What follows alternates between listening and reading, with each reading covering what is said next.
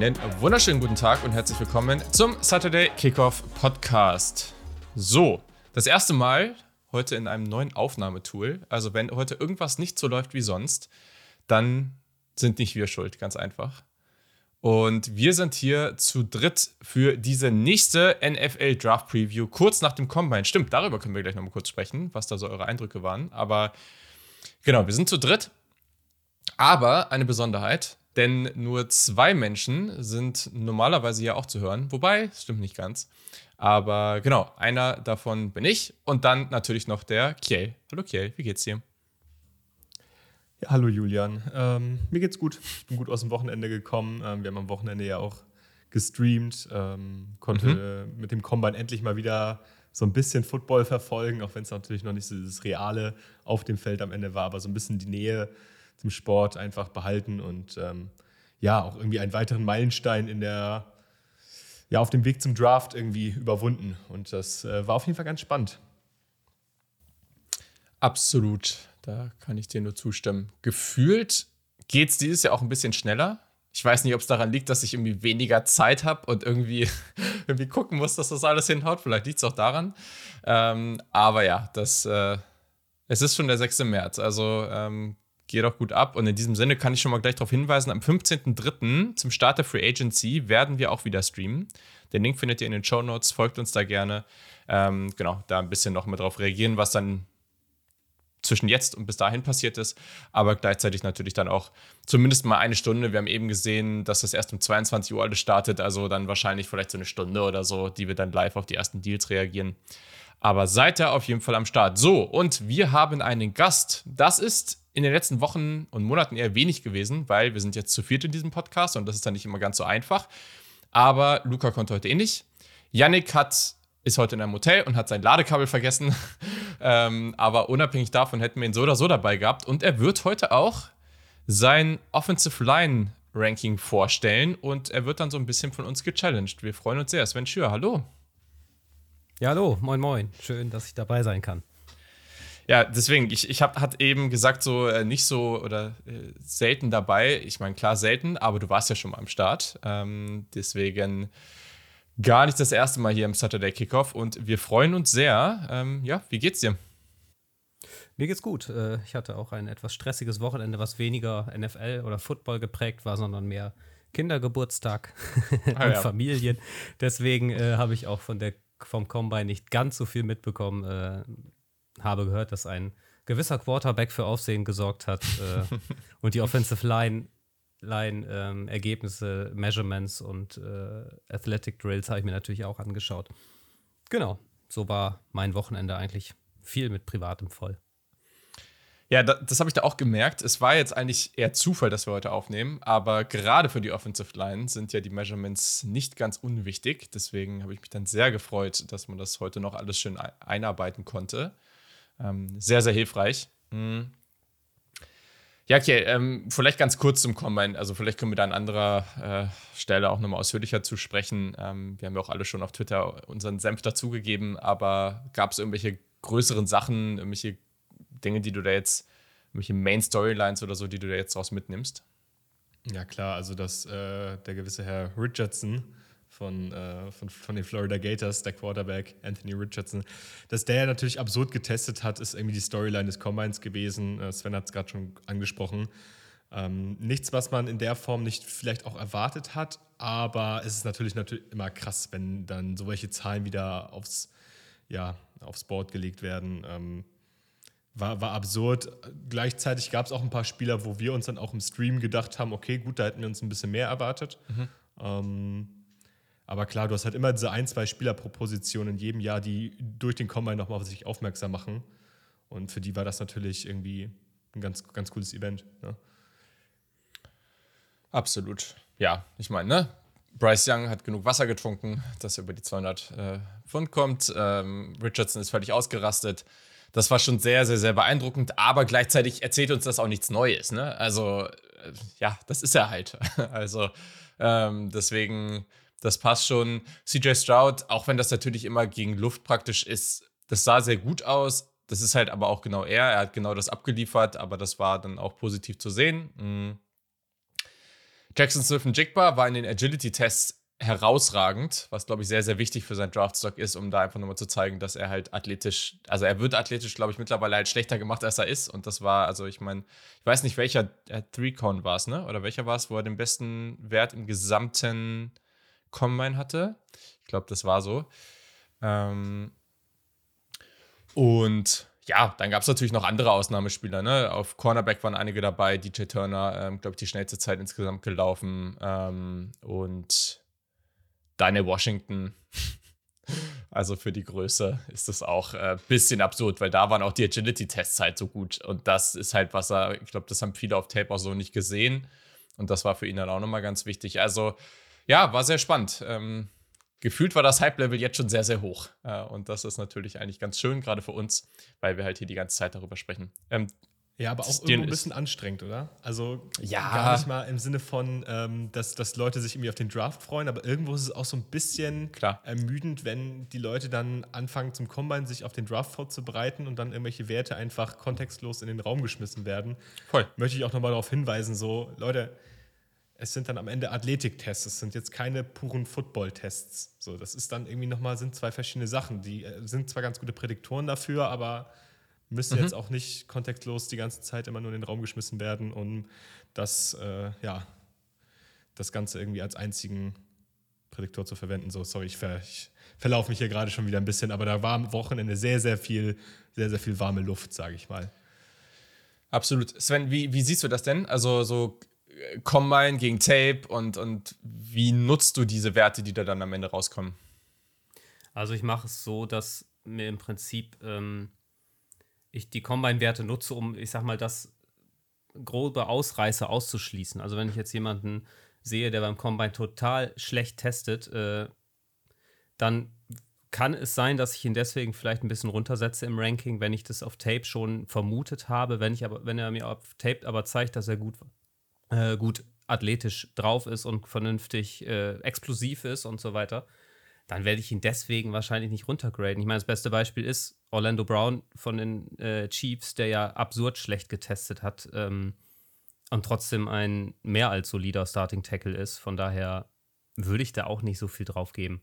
Klar schaut man immer gerne drauf und ich habe mich jetzt auch wieder in den Zahlen verloren und gesehen, oh, ein John Gaines von UCLA hat Relative Athletic Score von 9,95 von 10.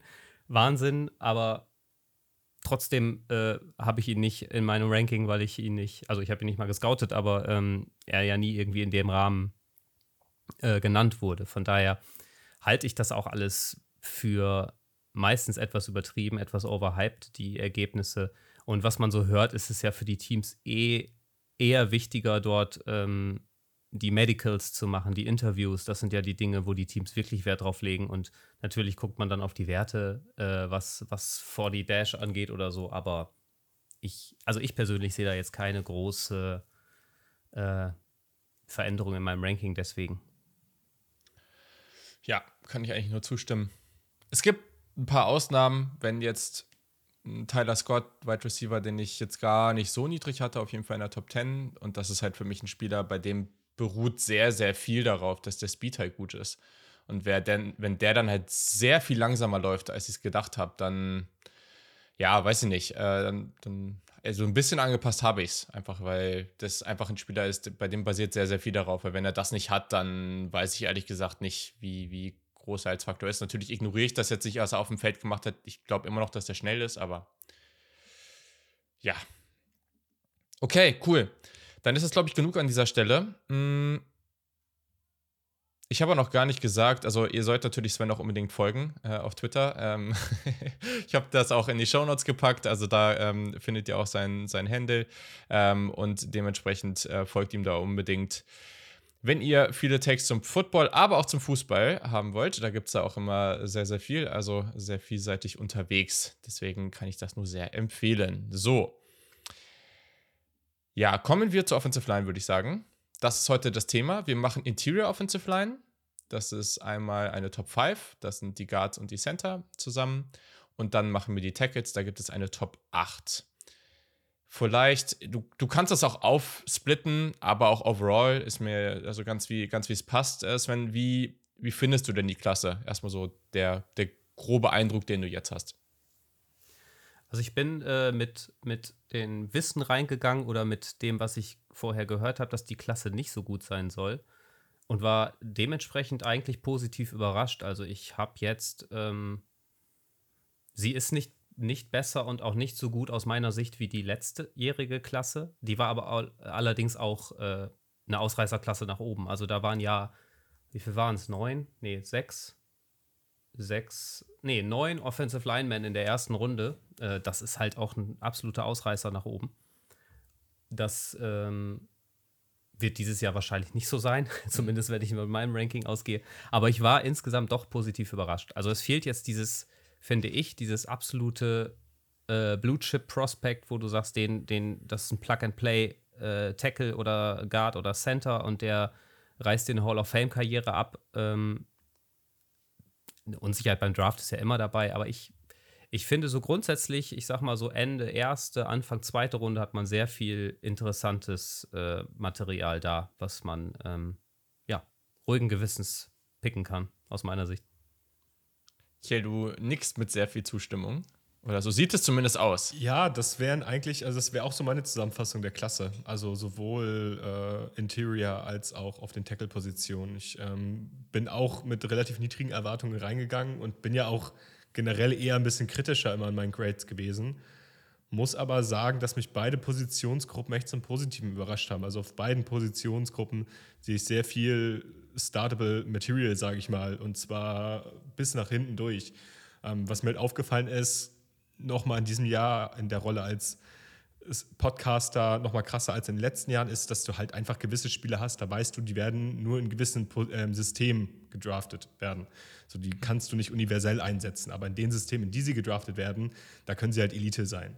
So, und das ist mir ganz, ganz, ganz krass in diesem Jahr aufgefallen. Und äh, da möchte ich auch nochmal alle Leute sensibilisieren, die sich dann über irgendwelche Draft-Picks aufregen und sagen, ey, aber der ist doch auf den meisten Big Boards höher als äh, der andere Spieler, wieso draften wir den nicht? Ja.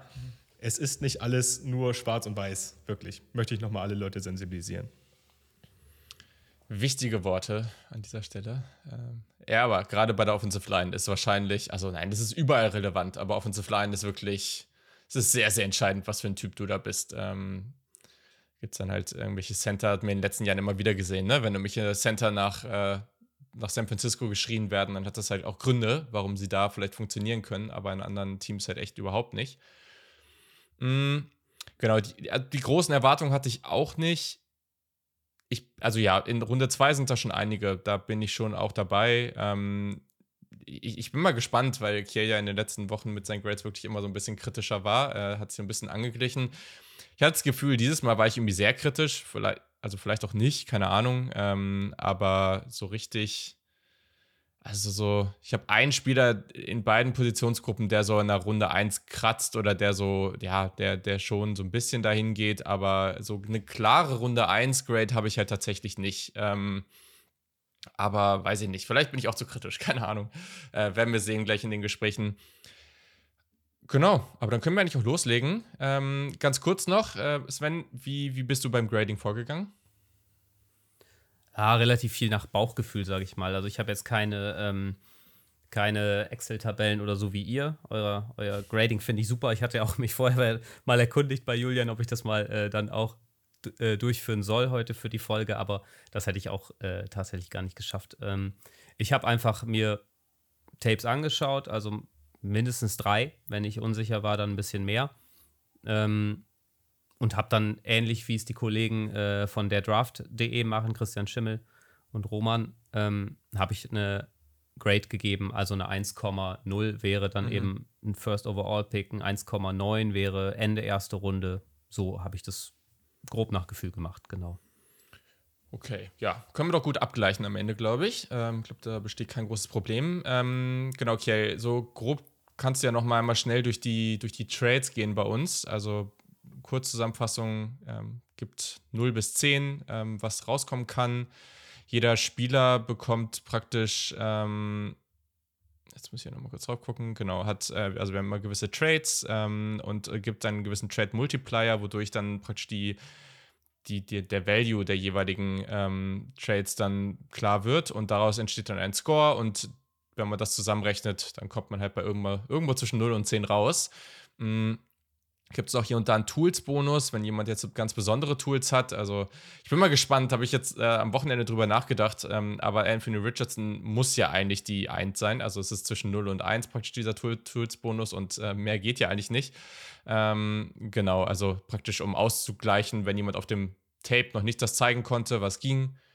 Einfach weil er vielleicht noch roh, roh ist oder so. Und Tariq Woolen letztes Jahr ist eigentlich so der immer unser perfektes Beispiel dafür. Hat einfach krasse Tools, aber konnte es noch nicht ganz zeigen. Er kriegt dadurch dann vielleicht nochmal einen gewissen Boost. Ähm, was für Faktoren hatten wir denn jetzt auf dem Board? Die sind von der Reihenfolge bei uns ein bisschen unterschiedlich sicherlich, aber was sind denn so die Faktoren, die wir hier bei der Offensive Line am Start hatten? Genau, also das ist, wie Julian gerade schon meinte, unterschiedlich äh, von der Gewichtung, aber grundsätzlich halt Mobilität, was halt alles so rund um äh, mehr oder weniger, wie schnell kommt ein Spieler von A nach B, wie gut kann sich ein Wege, äh, Spieler in Space bewegen, etc. Ähm, Power, also wie powerful, wie, wie kraftvoll kann ein Spieler spielen. Anchor, also wie gut kann äh, ein Offensive Lineman quasi den eigene, die eigene, den eigenen Stand halten, kann er quasi ankern, kann er quasi ähm, ja, ohne, ohne halt nach hinten gepusht zu werden, um es jetzt mal so ein bisschen zu verbildlichen. Balance und Leverage, also auch viel ähm, kann, der, kann der Spieler gut mit der äh, kann er die Balance gut halten und kann er vor allem auch sehr gut mit ähm, einem niedrigeren Körperschwerpunkt äh, Leverage erzeugen etc. Ähm, Size Score sollte selbsterklärend sein. Hand Usage ist natürlich unterschiedlich, aber wie gut kann der Spieler mit seinen Händen arbeiten? Oder wie stark sind die Hände auch? Ähm, Footwork, also Fußarbeit, ähm, wie gut stellt der Spieler seine Füße? Äh, Awareness, also hat der Spieler vielleicht Probleme damit, Stunts an der Line zu erkennen oder ähm, als Vorblocker, wenn er als Vorblocker agieren muss, wie gut, äh, ja, gut bemerkt er, welche Spieler er als Vorblocker blocken muss. Äh, Physicality ist so ein bisschen, ähm, wenn ein Spieler beispielsweise powerful ist, wie gut kann er das einsetzen und wie viel Effort zeigt er das einzusetzen. Es kann ja sein, dass ein Spieler sehr, sehr viel Kraft hat, aber das gar nicht so auf Tape zeigen kann, beziehungsweise das nur selten zeigt. Aber physisch spielen heißt halt auch irgendwie das, was man hat, gut einzusetzen. Das heißt, ein Spieler könnte theoretisch nicht so powerful sein, aber wenn er das an Power, was er hat, gut einsetzen kann, dann spielt er sehr physisch. Und dann halt Positional Flexibility, das ist halt so ein bisschen die Frage, okay, ist das jetzt ein Guard, der theoretisch auch Tackle spielen könnte oder ein Tackle, der theoretisch auch Guard spielen könnte? Ist halt immer die Frage, wie stark man das gewichtet. Ich habe es jetzt nicht so doll gewichtet. Kann natürlich sein, dass andere das Dollar gewichten. Genau, und dann halt der von Julian eben gerade angesprochene Tools-Bonus.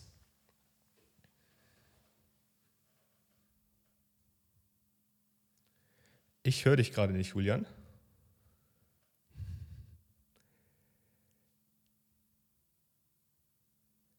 Nee, leider nicht. Weißt du, das jetzt, jetzt aber.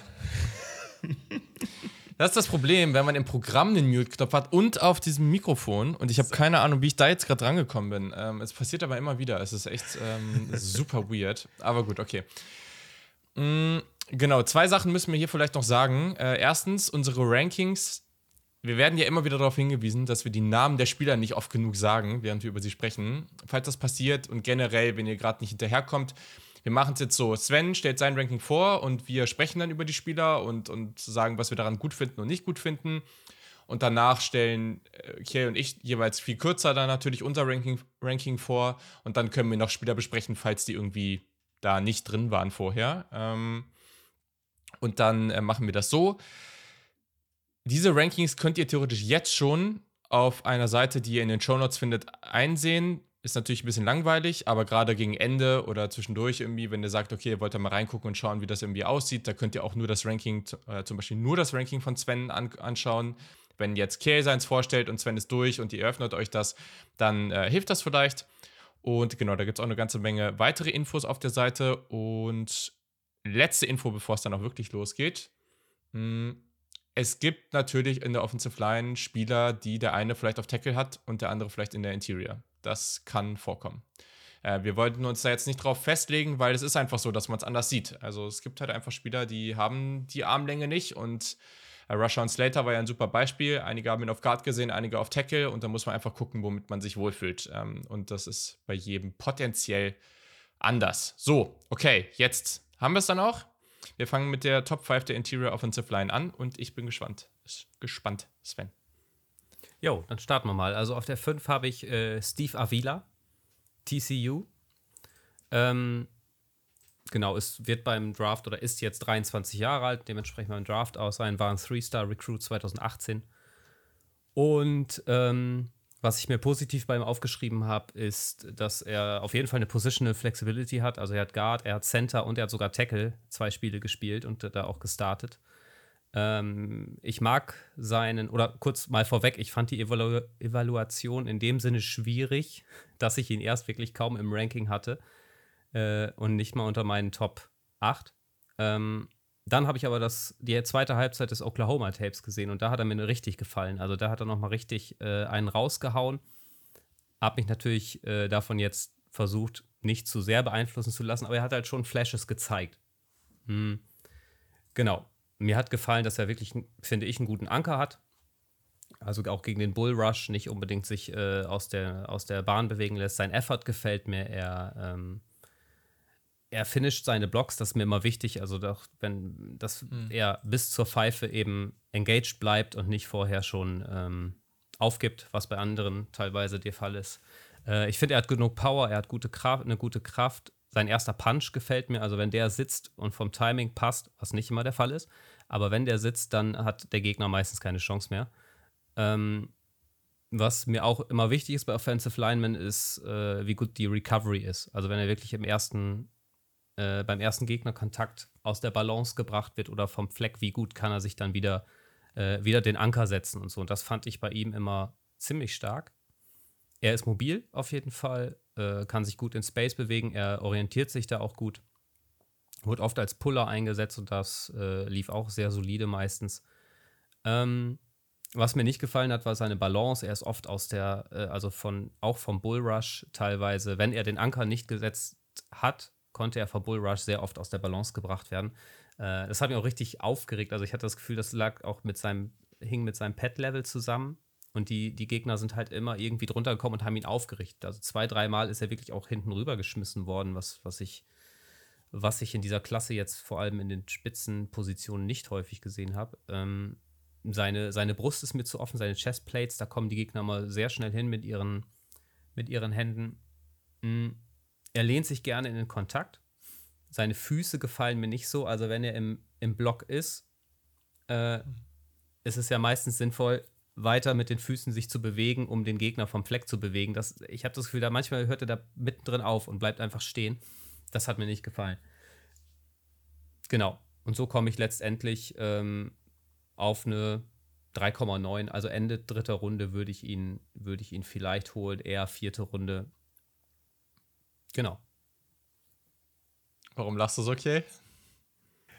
Ich muss sagen, ich mochte den, glaube ich, wahrscheinlich ein bisschen mehr. Ähm, also was, äh, was Sven gesagt hat, ähm, zu seiner, zu seiner Footwork, ich habe das gesehen. Ähm, ich ich mhm. fand das bei, bei einigen Guards in der Klasse auch echt interessant, wie manche wirklich halt am Fleck geblieben sind. Manche konnten sich es erlauben, muss man dazu sagen. Bei Avila fand ich es verständlich, dass es nicht immer der Fall war, weil ich finde, da gab es auch ein paar kräftigere Jungs. Ich fand den halt echt gut. Also ich fand den deutlich mobiler, als ihn viele Draftseiten auch gesehen haben. Also mhm. viele haben da die Mobilität angekreidet, die fand ich echt gut. Also da fand ich es krass. Sven meinte gerade, der hat auch schon auf Tackle gespielt und ich verstehe zum Teil warum. Also die Mobilität hatte er in meinen Augen, zumindest auf, äh, auf, dem, auf der Short Area. Ja. Er ist halt ähm, ich finde, bei ihm war es wirklich eine, eine krasse Tape-to-Tape-Sache. Ähm, also da, der hat echt teilweise Bad Tape gehabt, oder was heißt Bad Tape, aber nicht so gutes Tape. Gab es einige auch wieder in der Klasse und halt anderes, was zeitweise halt komplett elitär war. Und ich habe mich, glaube ich, im Gegensatz zu Sven ein bisschen mehr auf dieses gute Tape gestützt und von dem, was ich da gesehen habe. Deswegen habe ich jetzt hier am Ende eine andere Grade stehen. Ich sehe die Punkte aber. Es ist halt auch die Frage, ob du da eben die Upside siehst ne, und siehst, was er sein könnte und dann also wenn ich nur auf die Upside gucke und mir die Flashes angucke, die er gezeigt hat, hätte ich ihn auch höher. Aber ich konnte das, wie du sagst, selbst in einem Tape zeigt er so viel Schwankungen, dass ich da immer bei der Inkonstanz immer hängen bleibe und dementsprechend ihn dann halt. Etwas schlechter bewertet was, habe. Was ich halt auch noch dazu sagen muss, also womit ich teilweise echt mein Problem hatte, alles, was halt so rund um Stunts an der Line passiert ist, alles, was so Awareness-technisch bei ihm passiert ist, da fand ich ihn teilweise ein bisschen schwach. Also da war oft einfach ein Space und hätte sich eigentlich eine Arbeit suchen müssen in der Zeit. Also irgendwas, er stand halt einfach mhm. rum. Und das gab es ein paar Mal. Ähm, ich finde, der könnte einfach noch ein bisschen, bisschen den besseren Sichtradius haben. Ähm, Gleiches gilt auch bei, bei, Sach bei Zone Runs etc. Auch da oft gefühlt nicht diesen breiten Radius gehabt, aber das sind dann eher so, so Kleinigkeiten. Ja, ich bin tatsächlich eher bei Kiel, also oder deutlich. Ich habe den viel, viel besser. Mm. Aber äh, es ist halt auch alles relativ eng zusammen und ich glaube am Ende also, was ich auch schon sehe, diese, diese Angles direkt nach dem Snap, die er da nimmt, die sind teilweise halt echt ein Problem. Also, da, das kriegt er dann halt einfach echt nicht so gut hin und verliert da auch zu viele Duelle relativ schnell. Also, das ist was, das hat mich schon gestört, aber das muss er dann auch relativ schnell. Also, ich, ich glaube schon, aber dass man das in den Griff bekommen kann. Ich hatte das Gefühl, dass das was ist, was irgendwie eigentlich ziemlich unnötig ist, dass das ein Problem ist. Ähm, und ja, man kann dann doch so Sachen sagen, ne? er hat eigentlich relativ kleine Hände, ähm, was weiß ich nicht, ne, wie wichtig das jetzt ist, aber das ist natürlich, äh, wenn, da gibt es, ich weiß gar nicht mehr, wer das war, war das Osiris Torrance, der so krasse Pranken hat. Ähm, ich glaube, es war ja, ja, ja 11,2. Äh, also das, das ja. kann natürlich bei deiner Grip Strength und sowas schon helfen. Ähm, aber ich fand auch gerade so diese Seal-Blocks, um die A-Gap zu öffnen, ähm, generell der Get, der Get Off. Ähm, ich, wie gesagt, die Foot Quickness, ich finde die, die ist maximal okay, aber trotzdem kriegt das irgendwie ganz gut hinzuspiegeln. Und, und genau, was Kiel gesagt hat, dieses auf Second Level kommen. Ich habe da irgendwie bisher viel gehört, was dann nicht so gut war. Und dann war ich eher positiv überrascht. Vielleicht lag es dann auch daran, aber ich mochte den schon sehr, sehr gerne. Ähm, aber wie gesagt, vielleicht liegt es auch daran, dass ich bei einigen anderen Namen, da fand ich halt wirklich das Upside so echt limitiert oder so sehr spezifisch die Rolle. Ähm, und dann war es oben sehr, sehr nah. Also ähm, ja. Schon mal ein großer Unterschied hier, auf jeden Fall. Jo, definitiv, definitiv. Ja, jetzt bin ich gespannt, wieder bei meiner 4. Also die äh, habe ich deutlich besser. Ich habe äh, auf der 4 habe ich Andrew Voorhees von USC. Ähm, 66310. Ist schon etwas älter, ist halt seit 2017 Starter bei USC gewesen. äh, auf Right Guard, manchmal auf Left Guard, war auch einmal Starter auf Left Tackle. Äh, ja, man muss kurz die Karriere-Snap-Anzahl sagen. Er hat 3491 ja. Karriere-Snaps. ja, ja.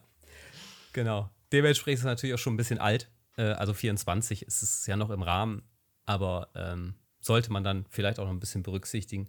Äh, genau, zu seinen Stärken zählt für mich auf jeden Fall natürlich die Erfahrung und die Positional äh, Flexibility. Ich mag seinen Anker, ich mag seine Base. Mm, ich fand ihn vom Effort her stark. Ich fand ihn. Es war immer, er hat immer noch mal so einen mitgegeben, ähm, konnte Leute ganz gut auch im Run-Game bewegen. Das fand ich ganz nett. Die Recovery hat mir sehr gut gefallen. Da hat er wirklich immer, wenn er vom Fleck bewegt wurde, sich gut wieder gefangen. Äh, Im Gegensatz zu Steve Avila fand ich jetzt, dass Andrew Voorhees ähm, eine bessere Übersicht zeigt. Also ich hatte schon das Gefühl, dass er gut mit mit Stunts und Loopern und so weiter klarkommt und auch in Space ganz gut navigieren kann. Ich fand ihn sehr mobil. Sein Handplacement hat mir gefallen. Ähm, die Core Strength fand ich gut. Äh, ja. Ich, mir fehlt da gerade die deutsche Übersetzung. Was, Stärke äh, des Rumpfes. Stärke des Rumpfes, des Kerns. ja, genau. genau. Ähm, ja, das zu seinen positiven. Ähm, zum negativen finde ich, dass ihm es neben dem Alter halt auch, also er ist halt etwas älter, aber ich finde auch, dass es ihm ein bisschen an Power und Kraft äh, mangelt. Da habe ich immer so, vor allem in Space oder so gesehen, dass er dann, äh, nicht in Space, bei, bei Run-Blocks oder so, dass du denkst, okay, jetzt, mhm. jetzt hat er, ist er engaged und dann kommt, kriegt er aber den Gegner überhaupt nicht bewegt. Oder er läuft mit Schmackes an und hat auch seinen, seinen Geschwindigkeitsvorteil, aber trotzdem prallt er beim Defensive Lineman fast, fast ab. Äh, was, glaube ich, auch an etwas inkonstantem Footwork liegt. Ähm, ja, da habe ich, hab ich halt Bedenken. Aber in alles in allem finde ich ihn echt, hat er mich sehr positiv überrascht, weil ich hatte gesehen, dass er auch vor der Saison noch relativ hoch gehandelt wurde und dann immer weiter gefallen ist in den Rankings. Ähm, also ich würde den in der, in der zweiten Runde schon picken. Also sogar Mitte zweite, 2,4, 2,5 habe ich ihm jetzt gegeben.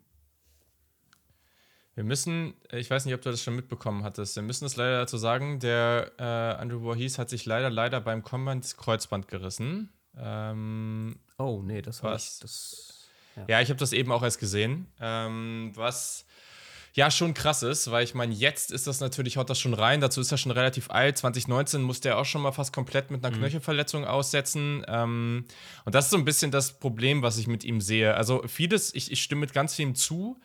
Ich finde den halt wirklich physisch, athletisch so ein bisschen limitiert. Also gerade auch wenn man auf Second Level kommt, so dann sieht man so, da gibt es andere, die dann halt so da schnell, irgendwie einfach schneller zu den Blocks kommen und dann ist er da so, teilweise hat es einfach nicht so ganz gereicht. Und dann, ja, mit den Verletzungen, ich meine, ich versuche das immer so ein bisschen rauszunehmen, weil so richtig viel, also wir können das halt einfach nicht so gut einschätzen.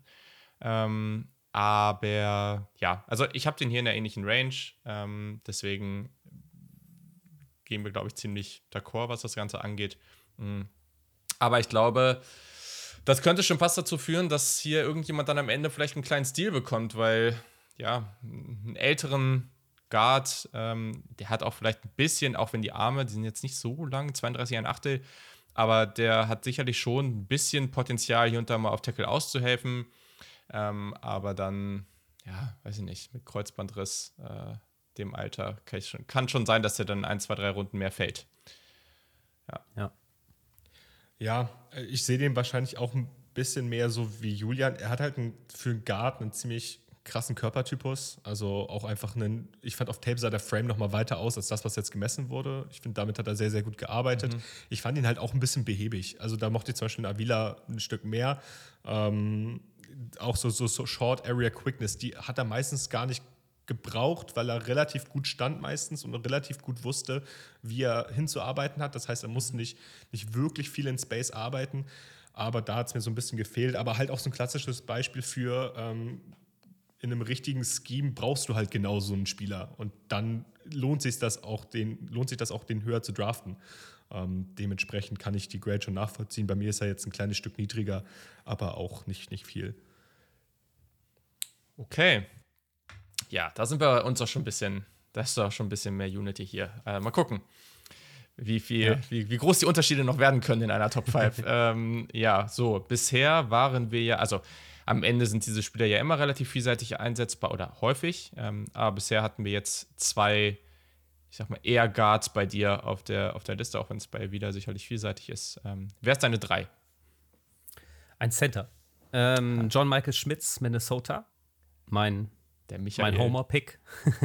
John Michael.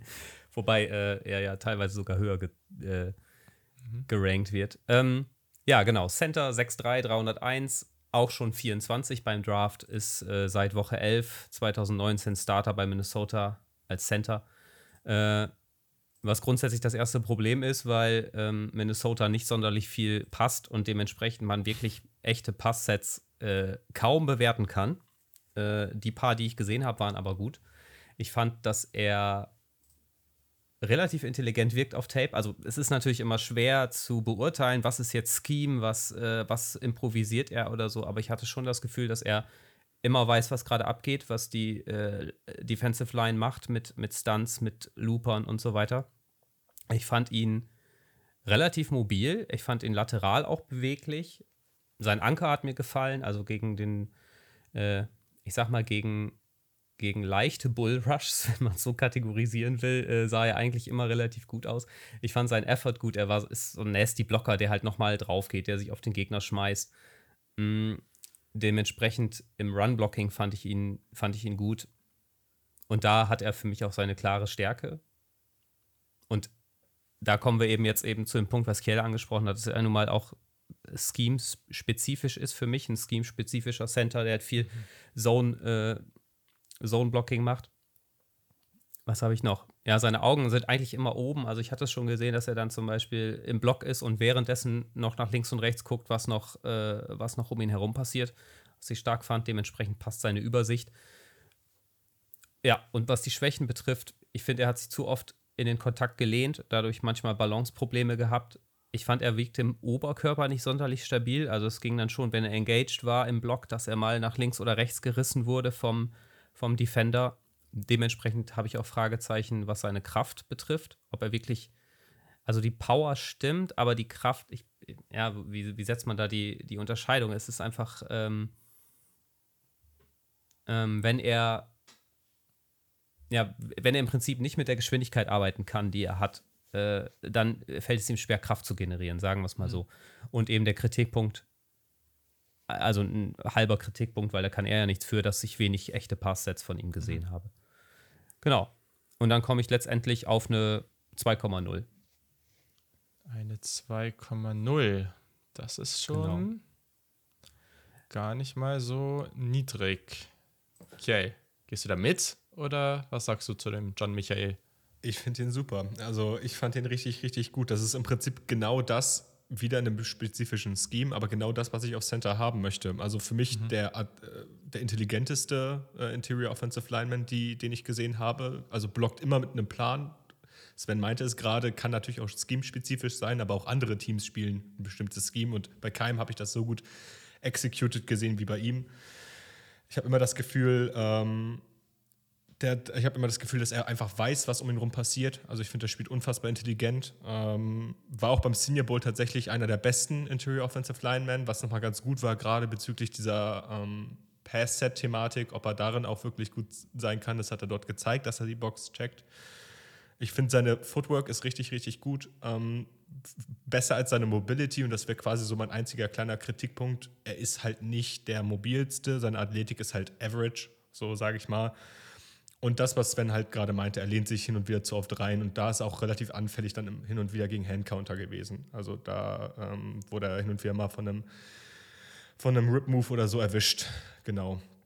Und halt das Alter. Aber das Alter sollte eigentlich keine mhm. Rolle spielen bei ihm. Also hoffe ich auf jeden Fall nicht. Weil wenn du Erfahrung hier gegen Alter aufwiegst, dann würde ich ihm auf die Erfahrung setzen. Gerade bei Center. Ja.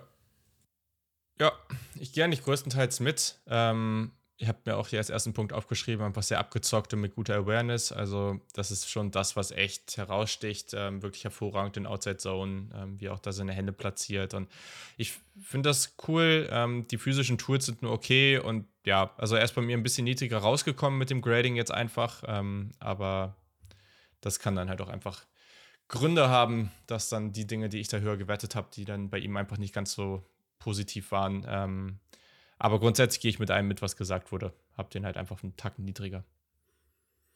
Okay, dann deine zwei. Ja, jetzt bin ich gespannt, ob ich da höher bin als ihr. Äh, auf zwei habe ich äh, Joe Tipman, Center Wisconsin. Der hat mir tatsächlich noch besser gefallen als John Michael Schmitz. Ich fand ihn, ähm, vielleicht mal erstmal, ähm, ist seit mhm. 2021 Starter, ist 22 beim Draft, also noch mal etwas jünger. Ich fand, äh, dass er auch einen sehr guten Anker hat, eine gute Base. Seine Reaktion fand ich stark. Also er hat teilweise ähm, wirklich gut mit, mit Loopern gearbeitet, also Looper geblockt, die halt zum Beispiel direkt hintereinander kamen und wirklich schnell. Und ich fand es stark, wie er da reagiert hat. Ich fand ihn sehr mobil. Seine Recovery hat mir wirklich gut gefallen. Äh, besonders durch seine Füße, also seine, er hat sehr weiche Füße, soll man das so sagen, fluide Füße. Ja. Äh, also die, die, sich wirklich sehr schön bewegen, teilweise wie auf Schienen, fand ich richtig stark. Ähm, sein Effort hat mir gefallen, er hat immer nach Arbeit gesucht, wenn er, wenn er, er stand kaum selten einfach so im Raum, wie es zum Beispiel in Avila gemacht hat. Ich fand ihn sehr explosiv, ich fand ihn gut, gut in Space und sein Processing fand ich einfach stark, wie gerade gesagt, in der einem Rap, das war gegen, ich schaue nochmal kurz, gegen Illinois war das. Genau, das fand ich wirklich stark, wie er da die, die Stunts aufgenommen hat. Mm, aber bei ihm auch als Schwäche, dass er auch ein Leaner ist, also sich in den Kontakt reinlehnt, hatte ich das Gefühl.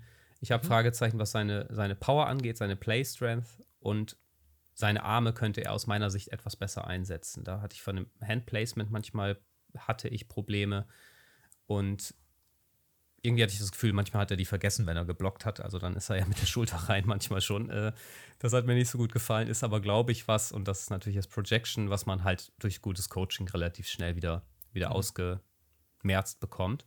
Ja, und so komme ich, also den würde ich tatsächlich schon Ende erste Runde, könnte ich mir den vorstellen. Ich habe ihn jetzt mit einer 1,8 bewertet. Spannend, spannend. Joe Tipman von Wisconsin. Da hast du dir auch richtig High-End Big Ten Tape gegeben. Illinois gegen Wisconsin. Das ist es. Also, wenn man das guckt und wenn man das gerne guckt, dann liebt man den College Football. So, okay. Was sagst du zu dem guten Herrn Tippmann? Ja, ich, ich fand den auch gut. Ähm, für mich halt so ein bisschen, wenn du auf Center sowas haben möchtest wie Upside, sage ich mal in Anführungszeichen. Ich mhm. will damit jetzt nicht zu inflationär rumwerfen, aber ähm, der, hat halt einen coolen Bodytype. Der ist ein, spielt ein gutes Stück aufrechter als zum Beispiel John Michael Schmitz, halt auch durch seinen Körpertyp. Ähm, ankert aber dafür wirklich vergleichsweise gut, finde ich. Also hat eine gute Body, äh, eine gute Strength im, im Core. Ähm, ist halt mega quick. Also ich finde, der kommt super schnell aufs zweite Level, gerade wenn er irgendwo vorblocken muss, wenn der irgendwie mal ähm, irgendwie pullen muss als Center. Ich könnte mir halt auch gut vorstellen, dass der in der NFL auf Guard spielt, bin ich ehrlich. Ähm, könnte, könnte halt ja. sein. Hat er jetzt nicht so die krasse Erfahrung. Aber ich, ich fand den also gut und ich fand Nicht krass ist übertrieben, ne? Er hat da sehr wenig Erfahrung. Ich glaube, der ja, hat da ja, 15 also Snaps das, oder so. Ja, das ist nicht viel. Also der hat aber ja. irgendwer, irgendwer hat mal geschrieben, ja, er hat zumindest mal ein paar Snaps da gespielt. Und dann ist so, ja. ja okay. Aber es, man muss dazu halt sagen, es sind halt, es ist halt seine, ähm, ich weiß nicht, ob es seine Freshman oder seine Redshirt Freshman-Saison war oder einfach 2020 halt. Da hat er die Snaps dann halt meines Wissens auch nur auf Guard gespielt. Das heißt, er hat halt eine ganze Saison theoretisch auf Guard trainiert. So kann man, glaube ich, so sagen. Mhm. Das heißt, eventuell gibt es da eine Möglichkeit, dass ein NFL-Team ihn da einsetzen möchte. Ich ja, würde ihn jetzt aber erstmal als Center bewerten. Und also laut auch, PFF hat er jetzt, Entschuldigung, äh, laut PFF hat er elf Snaps auf, als Right Guard gespielt. Mhm. Ähm, In 2020, aber, ja. Ja, genau. Aber kann natürlich sein, wenn er da trainiert hat. Ja. Ich kann ihm wieder auch so grundsätzlich von den Maßen, ich meine, er ist 6'6, 313. 313 war jetzt 32, Dreiviertel Arme. Ja. Ja, also es passt schon von den Maßen. Kann ich mir vorstellen, dass man das versucht. Ja, habe ich mir auch aufgeschrieben. Ich habe auch geschrieben, Center oder Guard ist fast egal. Ähm, wenig Erfahrung auf Guard, aber gerade für Power- oder Counter-Teams ähm, sehe ich den eher auf Guard sogar. Ähm, ich gehe eigentlich mit fast einem mit. Also die Athletik finde ich wirklich super. Also es gefühlt so ein bisschen wie so ein End. Ähm, kommt super schnell auf Second Level, hervorragender Puller, wird auch gern physisch, setzt ordentliche Blocks, guter Football-IQ. Ich muss sagen, mir fehlte halt echt die Power und der Anker.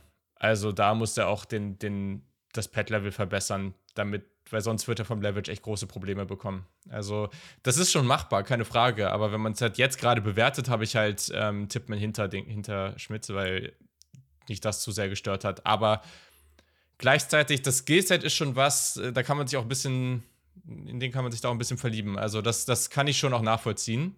Ähm, ist schon ein cooler Spieler. Ja. Was hast du dem bei, äh, bei Balance und Leverage gegeben? Was habe ich dem bei Balance und Leverage? Eine 4,8 habe ich dem da gegeben. Okay, ich habe eine 5,5. Also da, da sehen wir den ja. vergleichsweise ähnlich. Ja, genau. Also schon ein cooler Spieler, muss man schon sagen.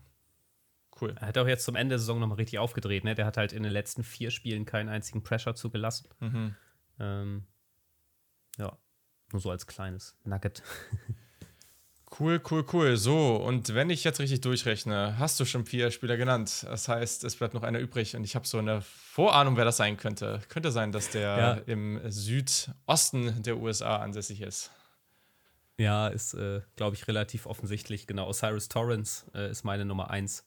Florida Guard 6'5, 330. Hat sehr gute Maße für einen Guard. Äh, ist 2022 als Transfer. Die Hände, ja, ja, genau, die Hände, das, äh, das ist ja Wahnsinn. Das sind ja Pranken. Ich habe die Maße jetzt nicht gerade vorliegen, aber äh, die 11,25er Hände und äh, ja. 33,8 äh, Armlänge. Ja. Ja, sieht man auch auf Tape, äh, komme ich gleich zu. Und äh, ja, ist als Transfer 2022 von Louisiana Lafayette nach Florida gekommen, hat Guard gespielt, also Left Guard und Right Guard. Was mir sehr gefallen hat, einmal, äh, er ist ein sehr cleaner Blocker und hat auch anscheinend eine gute Disziplin, weil er hatte keine einzige Strafe 2022. Ähm, sein Effort gefällt mir, seine, seine Hände, ne, wenn der einmal dich anpackt als Defensive Tackle, dann hast du im Prinzip äh, verloren. Dazu kommt, finde ich, eine sehr gute Übersicht. Ähm, sein Anker ist, ist, ist der Hammer, finde ich. Seine Power, der hat Kraft, ist so ein, der viel zitierte Mauler im Run-Game. Äh, und was mir, was mir vor allem sehr gut gefallen hat, war die Recovery, die er hatte. Also er wird wirklich, wenn er mal vom Fleck bewegt wurde, hat er immer sehr schnell wieder den Anker gefunden und letztendlich stabil in allen Bereichen. Also das ist tatsächlich einer, so ein Plug-and-Play-Spieler im Prinzip, wo du sagst, der, der hilft uns sofort weiter, denke ich. Seine Balance ist gut, seine Mobilität. Ich finde, dass er gut auf Counter-Moves reagiert. Sein Pet-Level finde ich stark, also zumindest sah es auf Tape so aus. Ähm, ich gucke mal, ich muss dazu sagen, dass ich da kein All-22-Tape hatte. Also gab es ja für wenige Spieler dieser Klasse, hatte ich so das Gefühl. Vor allem in der, in der Interior Line. Sah für mich ganz gut aus. Schwächen fand ich wieder, dass er sich ab und zu zu sehr in den Kontakt gelehnt hat, aber das ist auch wieder Jammern auf hohem Niveau. Also das macht er definitiv nicht so häufig ähm, wie andere. Lateral, wie da seine Beweglichkeit ist, konnte ich schwer beurteilen bei den Tapes, die ich gesehen habe. Und was ich fand, dass er ein, zwei Mal oder vielleicht auch ein, zwei Mal mehr ein bisschen Probleme mit der Snap-Antizipation hat. Ich hatte das Gefühl, er war manchmal etwas spät nach dem Snap. Ähm, ob das nur einzelne Aussetzer waren oder irgendwie ein größeres Thema bei ihm ist, weiß ich nicht. Ähm, ja, und wenn ich alles zusammenzähle, komme ich auf eine 1,5. Also Mitte erste Runde könnte ich mir ihn vorstellen. Das ist doch mal eine Note. Da hat der Osiris mhm. hier, da sollte der doch ganz happy mit sein. Mal gucken, ob äh, er dann ist natürlich immer. Hast du da jetzt ähm, Positional Value mit einberechnet oder ist das einfach ja, so halb. also nicht so richtig konsequent. Also ich hätte schon Bauchschmerzen damit, einen Interior Offensive Lineman, mhm. außer es ist ein Generational Talent, äh, Mitte der ersten Runde zu ziehen. Wenn du jetzt da irgendwie ein Team hast, wobei Mitte der ersten Runde ist schwierig, wenn du ein Team hast, was Luxus-Pick machen kann. Mhm. Deswegen kann ich mir schon vorstellen, dass er value-technisch eher Ende der ersten Runde angesiedelt sein müsste. Äh, ja, deswegen bin ich da nicht sehr konsequent, sagen wir es so. Das ist übrigens was, da hatten wir diese Diskussion im Stream zu, dass immer sehr, sehr häufig kommt von, wo, wenn Teams zwei Erstrunden-Picks haben, dass dann immer gesagt wird, oh, mit dem zweiten kannst du ja dann deinen Running Back ziehen, weil da hast du ja dann richtig viel, also ist ja dann egal, da hast du ja dann nochmal so einen zusätzlichen Pick. Und da habe ich mich ein bisschen drüber echauffiert, weil ich das wirklich einfach komplett katastrophal finde, diese Takes immer. Und sowas ist es dann halt wie eher. Dann nimm halt deinen Offensive Liner oder so, den du vielleicht früh nicht nehmen wolltest, aber das bringt dir dann halt wirklich was. Also, wenn du da jemanden hast, wo du sagst, ey, der ist halt rock solid, äh, genauso ein Osiris Torrance, wenn der zum Beispiel irgendwie, was weiß ich, irgendwie Mitte der 20er noch auf dem Board sein sollte, ähm, dann nimm dir halt den. Also, das, äh, da machst du nichts falsch mit und da hast du irgendwie mehr von. Ähm, ja, das nochmal zu dem Thema. So, okay, was sagst du? Ja, der Typ ist halt eine Wand, ne? Also, das ist halt schon krass. Also, gerade der Anchor war halt insane. Ich glaube, im, im Tape gegen Georgia gab es eine Stelle, wo er halt einmal von Jalen Carter so ein bisschen on the skates gepackt wurde. Und danach nie wieder, weil dann hat er sich darauf eingestellt. Dann wusste er, dass Jalen Carter auch böse spielen kann. Und ähm, das ist, ist, schon, ist schon, schon ein krasser Dude. Äh, ich liebe seine Handwork. Ähm, ich finde den einfach super powerful sein, sein, laterales Movement ist halt so ein bisschen das, was mir, ich will nicht sagen Angst macht, aber das, das limitiert ihn natürlich ein bisschen in seinem Spiel. Also ich finde, wenn er dann auch eine Schwachstelle hat, dann ist es alles, wo er ein bisschen mobiler für sein muss. Ich finde ihn da hin und wieder ein bisschen behäbig. Mhm. Auch seine, seine Raps sind generell einfach manchmal im Pass Pro so ein bisschen, bisschen statisch, sage ich mal. Aber ähm, das ist schon ein guter Spieler und ähm, ich kann mal so viel sagen, ich habe die, meine, meine Top 3 in der Interior Offensive Line sind alle in einem Intervall von, ja, von einer Spanne von 0,1. So, das ist halt, die sind alle sehr, sehr nah beieinander und da findet er sich auch bei mir wieder.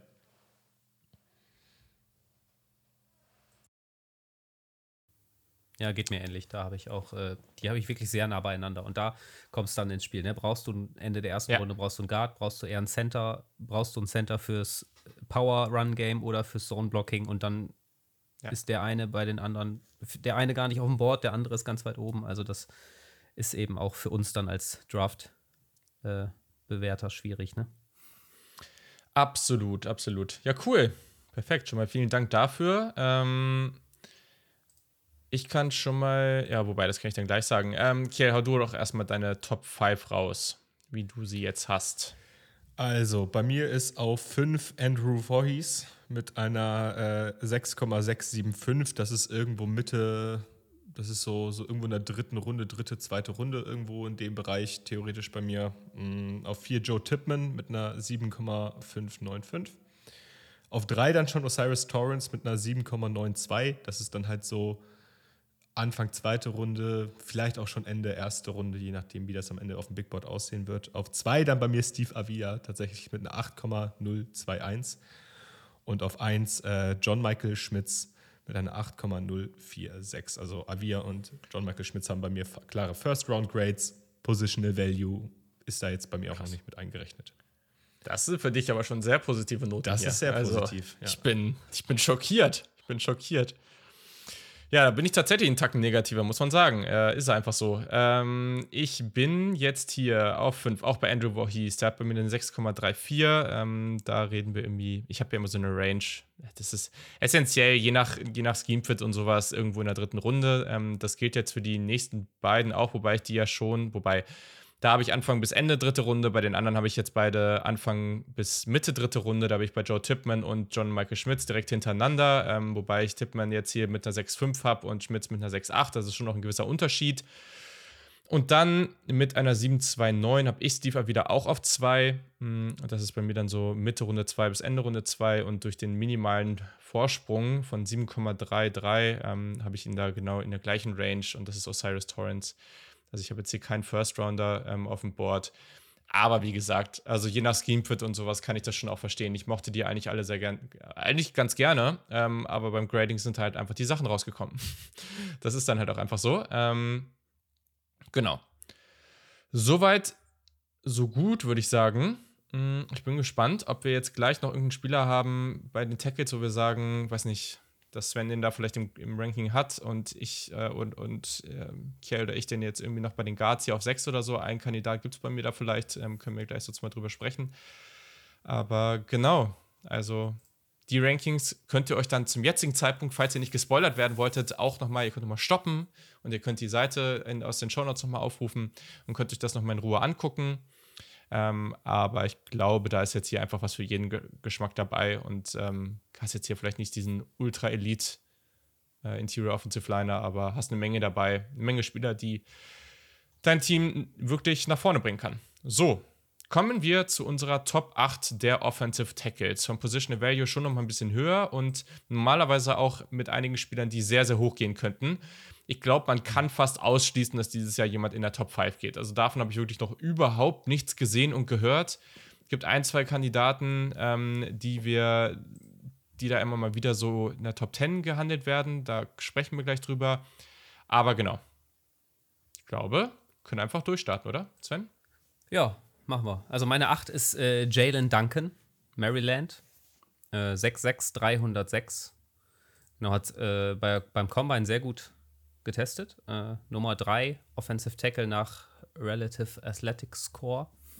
Ähm, hat auch, also sehr viel Erfahrung, hat, äh, ist seit 2019 Starter auf Left Tackle für Maryland, 2620 Snaps da gespielt. Äh, da weiß man, was man bekommt. Äh, er hat viel Erfahrung, wie gesagt, sein Anker hat mir gefallen. Ich finde ihn relativ mobil. Seine Übersicht gefällt mir. Ähm, er hatte teilweise eine sehr gute Recovery, auch das, äh, das war gegen Michigan, da ist er teilweise weggerutscht, konnte sich aber immer relativ gut ausbalancieren. Das hat mir gefallen. Äh, seine Hände fand ich gut. Er hat die eigentlich immer dahin bekommen, wo sie sollten und vor allem äh, auch bei Kontakt blieben die aktiv. Also setzte die immer wieder neu, was, was auch wichtig ist, um eben die, die Bewegung des, des Rushers wieder auszugleichen. Er war allerdings, fand ich, dass er sich viel in den Kontakt wieder gelehnt hat, also wieder ein, ein Leaner, dadurch Balanceprobleme. Seine Füße haben mir nicht so gefallen, die waren, er wiegte manchmal so ein bisschen flat-footed, da kam dann nicht mehr so viel Power mit. Technik fand ich generell schwierig. Ähm, er hatte so ein paar Aussätze auch dabei, was, was, ähm, ich würde es jetzt mal unter Football IQ, das klingt immer so fies, äh, reinschreiben, weil manchmal hat der Gegner teilweise ungeblockt zum Quarterback gelassen. Ob es dann Scheme-spezifisch war oder er einfach dann es übersehen hat, das weiß ich nicht. Ich fand ihn, dass er, dass er anfällig für Speed Rushers war. Also er wurde immer wieder mit dem Band des, des Speed Rushers quasi geschlagen. Da, dadurch kam bei mir halt auch Fragezeichen, was die Power und die Kraft angeht. Ich habe ihn letztendlich dann mit einer 3,4 bewertet, also Mitte dritte Runde würde ich ihn ziehen. Ja, also, ja, das, das, ist ja dann kein Spoiler. Ich habe ihn auch auf der 8. Ähm, wir sagen das ja jetzt nicht bei jedem Spieler, aber ich habe ihn auch auf der 8, aber ich habe ihn ein bisschen niedriger. Ähm, ich oh, ich habe mich mit ihm ganz schwer getan. also einmal hat er 7 6 in 2022 zugelassen und gerade diese letzte ähm, Sequenz da, äh, die letzten Snaps gegen Ohio State, ähm, die haben halt sehr, sehr, sehr klar aufgezeigt, was da Probleme bei ihm sein können. Ähm, er hat ja auch nur 33er Arme ähm, und durfte da gegen Zach Harrison spielen, der einer von drei Ohio State-Spielern war. Ähm, die, glaube, ich glaube, Ohio State hat die einzigen drei, ich bin nicht ganz sicher. Ich glaube, sie haben die einzigen drei Spieler gestellt, die einen 36er Arme hatten bei diesem Combine. Ähm, und das hat man da natürlich gesehen, dass es da Probleme gab. Ähm, das, was ich mir aufgeschrieben habe, ist, dass sein Tweener aber auf die schlechte Art und Weise ist ein bisschen. Weil ich finde, seine Movement Skills sprechen halt voll für Tackle. Und da hätte ich auch. Pro also, ja, also seine Movement Skills sprechen für Tackle, aber die Länge fehlt halt ein bisschen dafür. Und Inside fehlt es mir dann aber ein bisschen an der Power und der Technik. Also, ich hätte irgendwie ein bisschen Probleme, ihn da jetzt hinzustellen, weil ich glaube, der wird da halt schon teilweise dann, wenn er da gegen so einen Three-Tag oder sowas steht, oh, da könnte der, also gerade so am, die Stärke am Point of Attack und so, da könnte der ganz schön auf, ganz schön auf dem Hosenboden sitzen, teilweise danach so. Also der hat schon schnelle Füße, ich finde, das ist ein guter Athlet. Ähm, generell, der Frame sieht ja auch gut aus. Der kann auch mal Lanes kreieren im Zone-Scheme, so ist das nicht. Aber äh, das hat mich irgendwie, also ich hätte den vielleicht ein bisschen höher gehabt, aber diese Mischung, ich, ich mag das sonst ja immer ganz gerne auf verschiedensten Positionen, wenn Spieler so ein bisschen vielseitig sind. Aber hier ist diese Vielseitigkeit eher so ein bisschen negativ für mich, weil ich nicht so richtig wusste, was ich mit dem machen soll. Ja, ja, fair. Also ich fand halt seine Athletik super und ich habe mich die ganze Zeit darüber aufgeregt, dass er sie nicht genutzt hat. Also das oder nicht, nicht gut eingesetzt hat, dass er sich nicht mhm. in die Position gebracht hat, um halt zu gewinnen. Also, was du meintest, der ist halt teilweise, hat er echt Streaks gehabt, da ist er dreimal hintereinander auf dem Hosenboden gelandet. So, und das darf dir halt eigentlich nicht passieren, nicht wenn du äh, hoch in der NFL spielen möchtest. Ähm, gleichzeitig ist das halt irgendwie so der Inbegriff von einem Projekt. Also, wenn du den hinbekommst, wenn du gewisse Sachen bei dem rausbekommst, den technisch irgendwie verbesserst, ähm, gerade was dann so Sachen angeht, wie, wie die Balance, wie das Footplace, äh, wie, der, wie die Footwork, auch der Initial Punch, der bei in meinen Augen sehr, sehr oft ins Leere gegangen ist.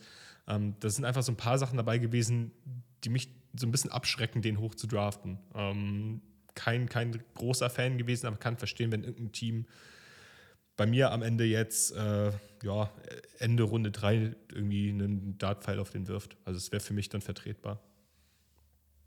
Ja. Okay.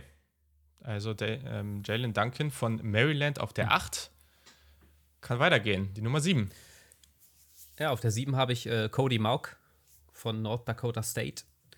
Das könnte so ein Kandidat sein, der eher auf Guard äh, von den Teams gesehen wird. Mm. Also, vielleicht mal ganz kurz, ich, also ich bin immer dafür, äh, bei einem Tweener erstmal aus, ihn einfach auf Tackle mal reinzuschmeißen und zu testen, ob es funktioniert. Weil du hast so viel gewonnen damit, wenn er funktioniert und ein vernünftiger Tackle ist. Wie bei Rashawn Slater war ja auch ganz klar die mhm. Ansage, der hat zu kurze Arme für Tackle.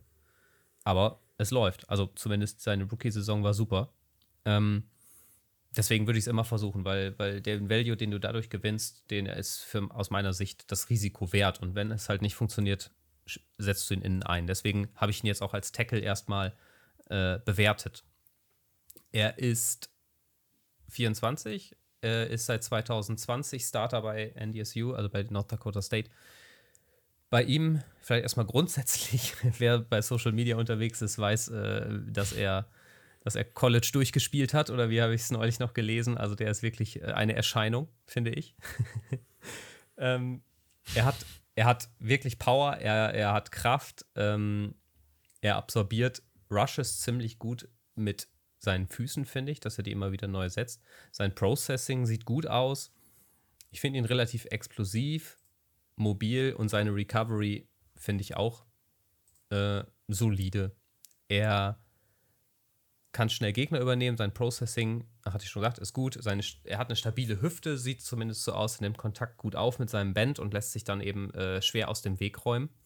Kann die stabile auch, Hüfte, wer kennt sie nicht? Die stabile ja. Hüfte, genau. ja, ja. Ähm, zu den Schwächen zählt äh, aus meiner Sicht halt, dass er ja, man, wie so oft bei diesen äh, Small School Prospects Schwierigkeiten hat, die, äh, die, die Konkurrenz richtig zu bewerten. Also ich habe ein Tape von ihm gesehen gegen Arizona, das sah auch ganz gut aus, aber ähm, ähnlich wie bei wie jetzt bei Jalen Duncan, ist es so, dass so die letzten vier, fünf Notizen im Tape von Arizona sind bei mir nur rot, also negativ bewertet, weil da hatte ich das Gefühl, da war es dann vorbei mit seiner, mit seiner Kraft, mit seiner Kondition. Das wäre für mich ein, ein, größeres Fragezeichen. North Dakota State spielt auch ein sehr spezielles äh, Scheme, deswegen waren es wenige echte Passsets, was auch sehr frustrierend ist. Ich fand seine Hände sehr inkonstant, die waren manchmal zu weit außen, wurden manchmal nicht vernünftig gesetzt. Das hat mich ziemlich gestört. Ähm, er hatte oft und das auch vor allem gegen Arizona dann am Ende den Kopf unten beim Blocken und hat dann eben nicht mehr gesehen, was, was um ihn herum passiert. Und ich fand seine Balance doch teilweise schwierig. Also er, vor allem im Run-Game kam er öfter mal ins Straucheln. Das hat mir eben nicht so gut gefallen. Genau. Letztendlich habe ich ihn mit einer 3,2 bewertet, einfach weil er für mich als, also flexibel einsetzbar ist auf jeden Fall. Das hat bei mir auch ein bisschen in die Bewertung mit reingespielt.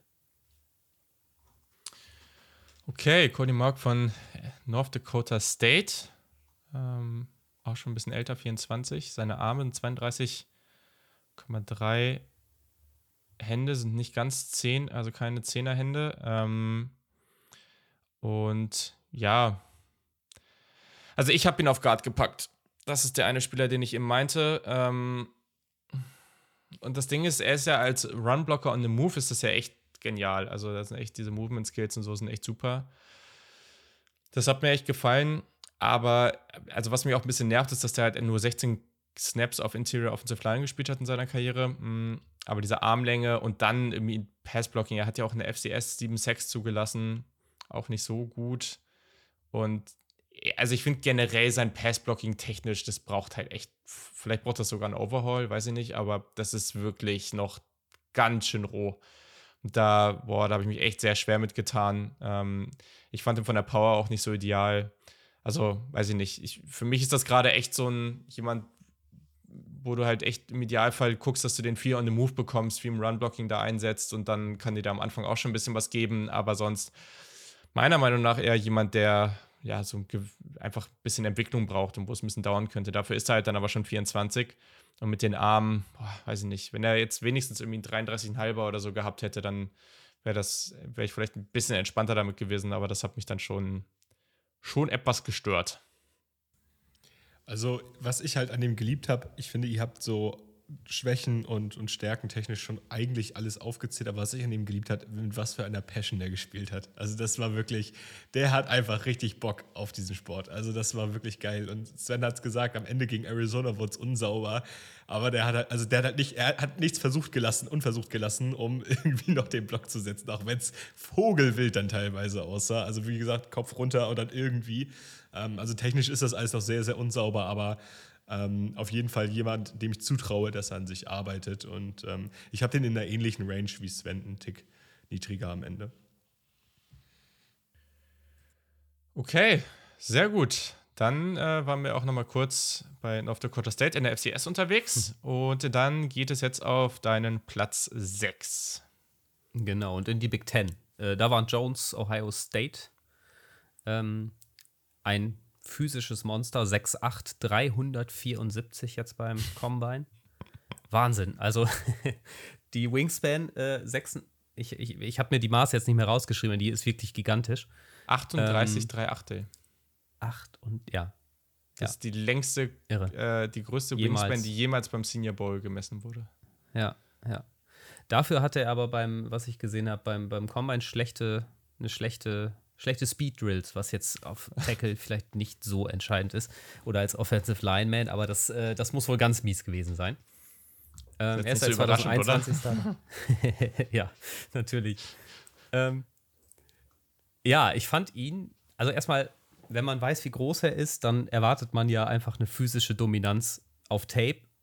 Die habe ich bei ihm nicht so gesehen. Also ich fand, er, er hat schon Kraft und Power gezeigt, äh, aber ich, ich weiß nicht, ob ich da viel zu viel erwartet habe äh, und dementsprechend ein bisschen enttäuscht war. Aber so, so ganz habe ich es dann nicht auf Tape gesehen. Ähm, wobei das wieder Meckern am, auf hohem Niveau ist. Also er hat schon Gegner ganz nett durch die Gegend geschoben, aber ich hatte schon das Gefühl, äh, da, da hätte, wäre irgendwie noch mehr drin gewesen.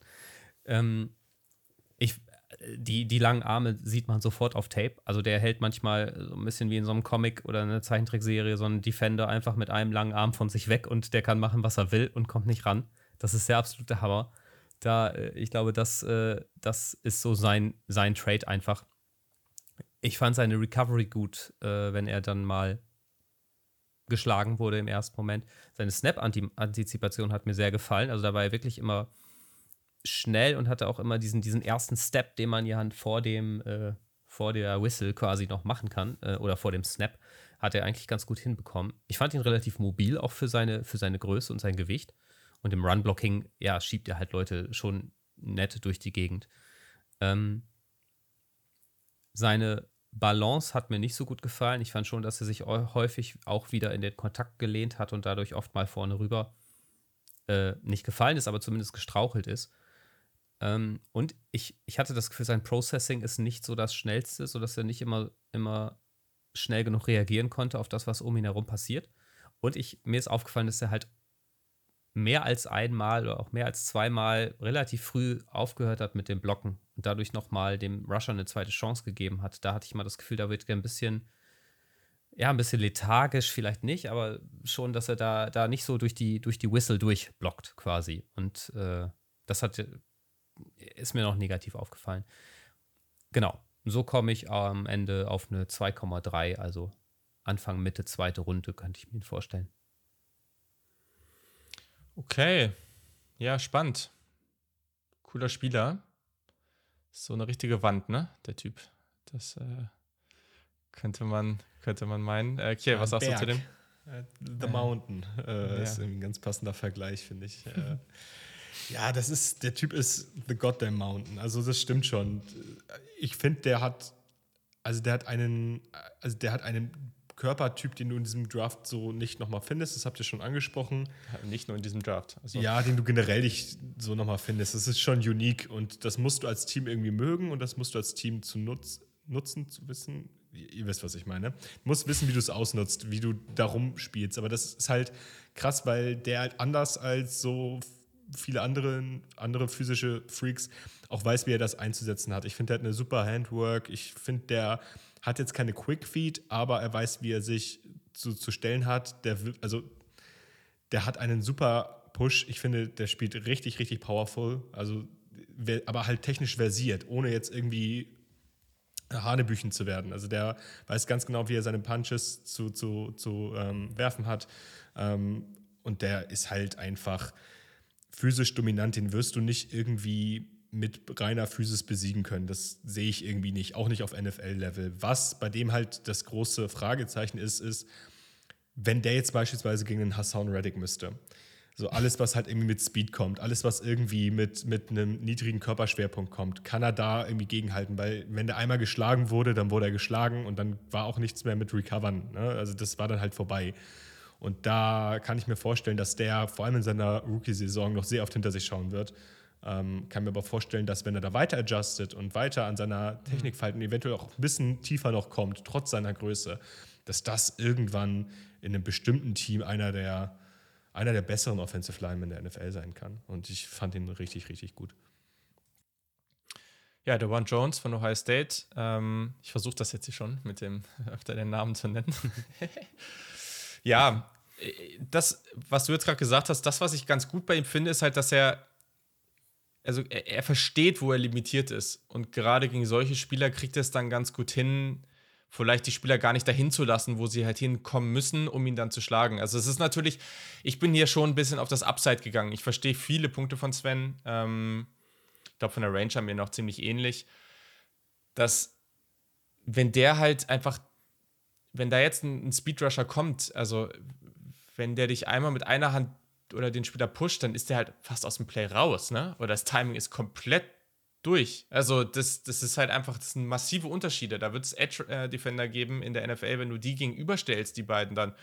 Das sieht aus, als ob die andere Sportarten spielen. Das ist einfach absurd. Ähm, ich glaube, also wenn, wenn du jetzt deine, deine Tackles, wenn das wichtig ist in deinem Scheme, dass deine Tackles wirklich, tie, wirklich Tiefe bekommen in den Pass-Sets, dann ist das nicht der richtige Spieler für dich. Also das klappt halt einfach nicht. Du kannst ihm nicht ultrative Pass-Sets geben, die er gar nicht hinbekommt und dann ähm, ist der für Inside-Counter vielleicht total offen und da kann der dann nicht irgendwie redirecten und sowas.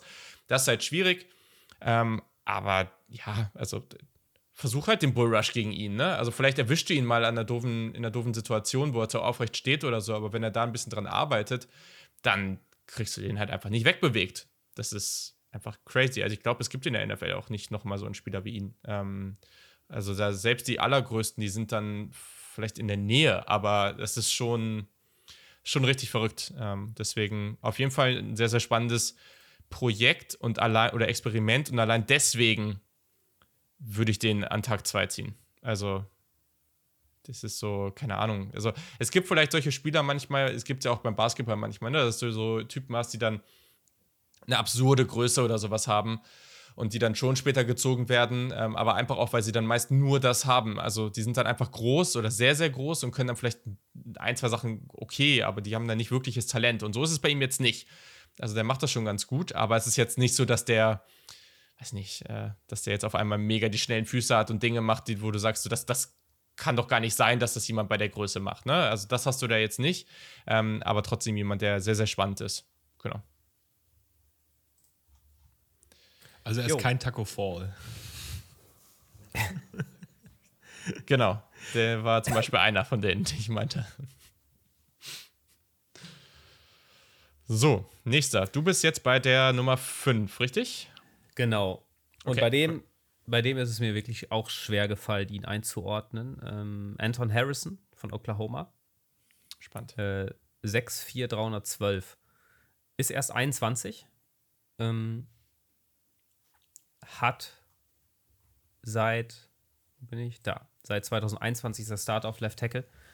Bei dem könnte ich mir halt auch vorstellen, dass er irgendwann auf, auf Guard rutschen wird. Allerdings äh, was zu seinen Stärken zählt, sind mir seine Füße dafür zu gut. Also der, ich finde, der hat eine sehr, sehr smooth Fußarbeit und kommt damit gut zu den Punkten, wo er hin muss, zu seinen Landmarks und auch diese, ähm, diese Vertical Sets, also die, mhm. die Pass-Sets, die einfach straight nach hinten gehen, finde ich, da bekommt er sehr schnell Tiefe rein und das, das sieht für mich technisch halt schon sehr, sehr weit aus. Seine Recovery finde ich gut. Er wirkt für mich äh, relativ beweglich und reagiert auch gut auf, äh, auf Stunts und so weiter. Seine Hände fand ich gut, seine Mobilität. Ähm, allerdings hatte ich bei ihm große Probleme, was die Balance angeht. Also ich hatte schon das Gefühl, es gab gegen, gegen Texas gab es äh, zwei, drei Raps, wo er sich, drei Raps, wo er sich quasi hintereinander in den Kontakt lehnt und dann sogar beim Double Team dann aus der Balance kommt, äh, was ja, mal passieren kann, aber ich fand es halt schon ein bisschen, bisschen äh, auffällig, seine Balanceprobleme. Und dazu kam für mich, dass, dass die Fußtechnik zwar gut aussieht, aber alles andere doch teilweise sehr wild wirkt. Ähm, vor allem, wenn es dann später im Spiel ist, hatte ich das Gefühl, dass er da dann auch vielleicht ein paar Konditionsprobleme hat. Ich weiß es nicht. Mm, und was mir halt aufgefallen ist, er, ich finde, ich find, dass er sehr mobil ist, fand ihn aber trotzdem etwas anfällig für Speed Rushes, was mich ein bisschen verwundert hat, weil ich eigentlich das Gefühl hatte, durch die, durch die Fußarbeit kommt er schnell nach hinten. Trotzdem wurde er oft mal außen geschlagen. Ähm, genau, aber irgendwie, trotzdem habe ich ihn mit einer besseren Grade als Davon Jones auf dem Board. Äh, ich, ich, ich kann, ich, vielleicht muss ich noch mal ins Tape gehen, ich weiß es nicht, weil wenn ich es jetzt so erzähle, habe ich eher viel mehr Negatives als Positives, aber ich habe ihn letztendlich dann mit einer 2,2 gegradet war für mich eine schwierige Evalu Evaluation. Mhm. Ja, wir haben den ziemlich ähnlich von der Grade. Und ich mochte den. Also habe ich so nicht mitgerechnet, aber ich fand den cool. Also würde mich auch nochmal interessieren, warum du überlegt hast, den auf Guard zu stellen. Also 34, ein Achtel Arme. Ähm, und ich finde gerade als Pass Protector finde ich den halt echt cool. Also hast du schon gesagt, ne, die fluiden Movement Skills, ähm, Hand Usage fand ich eigentlich ganz gut. Ähm, einfach die Richtungswechsel, ähm, gute, ja, hast du, das hast du eigentlich schon alles gesagt. Ähm, ich fand, der konnte sich von 21 zu 22 auch noch mal deutlich verbessern. Auch immer eine schöne Sache, wenn man das sieht.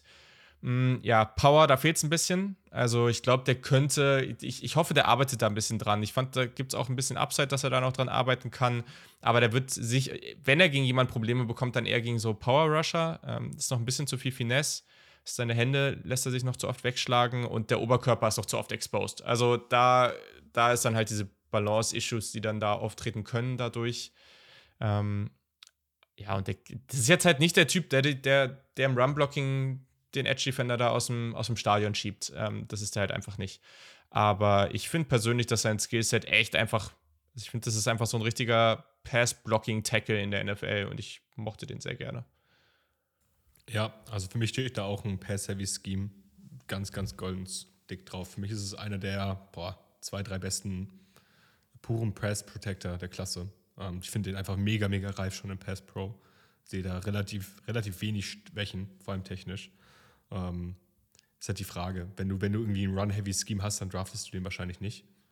Ähm, aber für mich halt jemand, den du so Borderline erste Runde schon draften kannst als Team mit so einem Pass-Heavy-Scheme. Also ich habe ihm jetzt nicht ganz so hoch War gegradet. Also ich habe ihn jetzt nicht ganz so hoch gegradet, aber je nach, je nach ja. Team und je nach äh, Scheme-Fit, äh, wenn du dann Starting Left Tackle in einem Pass-Heavy-Scheme bekommst, ist doch geil. Und deswegen für mich ja. ähm, solider Spieler. Ja.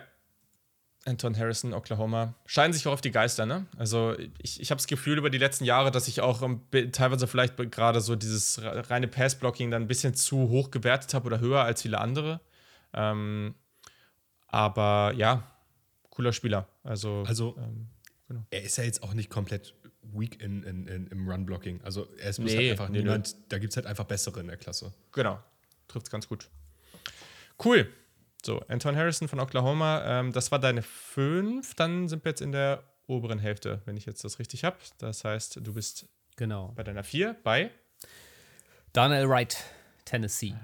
Ah. Äh, und das, den hätte ich so gerne weiter hochgesetzt. Äh, aber da, da hat mir tatsächlich so ein bisschen die Qualität im, im äh, Run-Blocking gefehlt.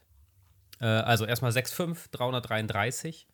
Ähm, ist auch erst 21 Jahre alt hatte eine gute Combine mit, mit als Nummer 4 Offensive Tackle ist er da reingekommen, was die athletischen Werte betrifft. Ähm, ja, ich musste mich echt zusammenreißen, dass ich sein Tape, äh, sein Alabama-Tape nicht, äh, also gegen Alabama nicht zu sehr äh, gewichte, weil er da wirklich, also, also mit ähm, ah, Anderson.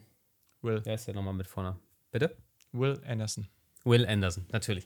Äh, den wohl besten oder wahrscheinlich besten Edge Rusher in dieser Klasse. Also wirklich äh, dominiert hat, ist jetzt ein bisschen viel, aber, aber schon äh, den aus dem Spiel genommen hat. Das fand ich wirklich stark, was er da gezeigt hat. Und ähm, hat mich, hat mich echt beeindruckt. Also ich finde, er ist ein sehr kräftiger Spieler. Er hat eine gute Balance, er hat einen guten Anker. Seine Recovery hat mich sehr beeindruckt. Das fand ich immer äh, immer wieder stark, was er da gemacht hat. Ich fand ihn sehr mobil, also in, im, im Pass-Set. Seine Hände sind äh, aktiv gewesen. Sein Effort hat mir gefallen. Ich hatte äh, noch ein, ein Film-Session mit ihm ge geschaut und da, der wirkt halt wie ein lockerer Typ, der auch äh, weiß, was er kann. Also sein, sein, seine Confidence ist auch da. Seine Technik fand ich stark. Sein Handeinsatz fand ich gut. Er hatte immer diese, das war schon sehr, sehr ausgereift, diese Fake-Hand, so die er dem, dem, dem ähm, Speedrusher dann quasi präsentiert, um in dem Moment dann wegzuziehen, wo er dann auf die Hand geht. Das fand ich stark, das hat er ein paar Mal sehr gut gemacht. Sein erster Punch ist, äh, ist massiv, da bleibt nicht viel übrig. Und ich fand ihn halt bei Pass-Sets auch im Mirroring stark, also im Prinzip mit dem den äh, Speedrusher oder den Rusher spiegeln, sozusagen mit seinen Bewegungen. Negativ habe ich mir aufgeschrieben, ich finde es also manchmal habe ich das Gefühl, er fällt ein bisschen in Panik, wenn es nicht so läuft, wie er sich das denkt. Dann wird es, dann wird es wild. Das Run-Blocking hat mir grundsätzlich zwar gefallen, aber er ist kein, kein Elite-Run-Blocker, fand ich jetzt. Also die Stärke liegt ganz klar im, im Pass-Blocking. Manchmal hatte ich so ein bisschen Andrew Thomas-Vibes in dem Sinne, dass er oversettet, also manchmal zu sehr nach außen oder zu sehr nach innen und dadurch dem Rusher dann Lanes öffnet. Und ich frage mich manchmal, ob sein Processing so wahnsinnig gut ist, weil ich schon das Gefühl hatte, dass er da manchmal bei Stunts Probleme hatte, sich mit, den, mit dem, seinem Nebenmann, mit dem Right Guard abzusprechen. Ähm, und hatte manchmal auch das Gefühl, dass er sich zu sehr auf seinen Gegner fokussiert und dann halt nicht sieht, was um ihn herum passiert. Genau. Ich finde nur seine Upside im, im Passblocking halt so stark, dass ich ihn jetzt mit einer 1,8 bewertet habe. Ja, das ist meine Ansage hier für Daniel Wright von Tennessee. Okay, hast du noch was hinzuzufügen? Ja, es war schon das schmerzhafteste Tape von allen, äh, bin ich ja ganz ehrlich. Also das war schon ziemlich gut, was er gegen Will Anderson gemacht hat. Ich habe mich auch zwischenzeitlich gefragt, warum man nicht eventuell Dallas Turner, den etwas schnelleren äh, Edge-Rusher, gegen ihn stellt. Ähm, das hat er dann auch ganz gut beantworten können. Also das war einfach ein super Tape von ihm. Ähm, Sven hat eigentlich das Wichtigste schon gesagt. Also ich sehe den ja. Spieler sehr ähnlich. Ähm, ich, er ist vielleicht nicht der allermobilste, also gerade so, also er, hat okay mhm. Mobilität, finde ich, aber keine, keine Elite-Mobilität oder keine gute. Ähm, was mir bei Tennessees Offense halt jetzt zum wiederholten Male auffällt, und das ist interessant, dass es irgendwie nicht nur in den, nicht nur in den, ähm, in den Routen so ist, sondern halt auch gefühlt bei dem, was an der Line gemacht wird. Es ist halt alles sehr, sehr basic. Also ich habe das Gefühl, die Blocking-Schemes, die Tennessee spielt, sind alle vergleichsweise einfach. Kann auch sein, dass es da, dass es daran liegt, dass ich direkt nach Ohio State und, und Georgia gesehen habe, beziehungsweise Georgia. Ich finde, Georgia macht da sehr, sehr viel. Ähm, aber das will ich jetzt nicht als Kritikpunkt auffassen. Das ist mir nur aufgefallen. Vielleicht mhm. könnte es da auch mit seinem, mit seinem Movement Problemen in Anführungszeichen, also ein paar Fragezeichen geben. Aber ich sehe den in einer ähnlichen Range und ich fand den einfach sehr, sehr gut. Ist halt wie auch ähm, Devan Jones vorhin, sollte man anmerken, dass Daniel Wright auch äh, primär oder eigentlich nur Right Tackle gespielt hat mhm. und da dann auch gedraftet werden sollte. Ja, das ist nicht ganz unwichtig. Ähm, ja, ihr habt viel gesagt. Ich sage nochmal ein bisschen die Sachen, die ich. Ich habe ihn ein bisschen niedriger als ihr, deswegen, ich habe mir aufgeschrieben, dass er zu viel Overextension hat. Ich finde ihn ein bisschen anfällig für so Push-Pull-Moves. Balance kann er ein bisschen dran arbeiten. Ich weiß nicht, ob es ihm gut tun würde für seine Mobilität, wenn er vielleicht so, weiß nicht, fünf bis zehn Pfund weniger drauf hätte. Ähm, Gerade so, einfach wenn es so als Puller und so fand ich ihn nicht so stark. Ähm, da könnte ich mir vorstellen, dass es euch ein bisschen helfen würde.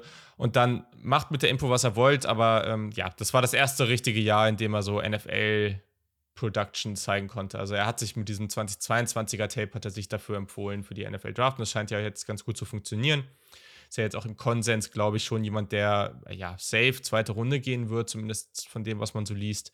Ähm, aber ja, Daniel Wright ist auf jeden Fall ein spannender Spieler. 33 Dreiviertel Arme. Ja, das ist nicht so ganz ideal.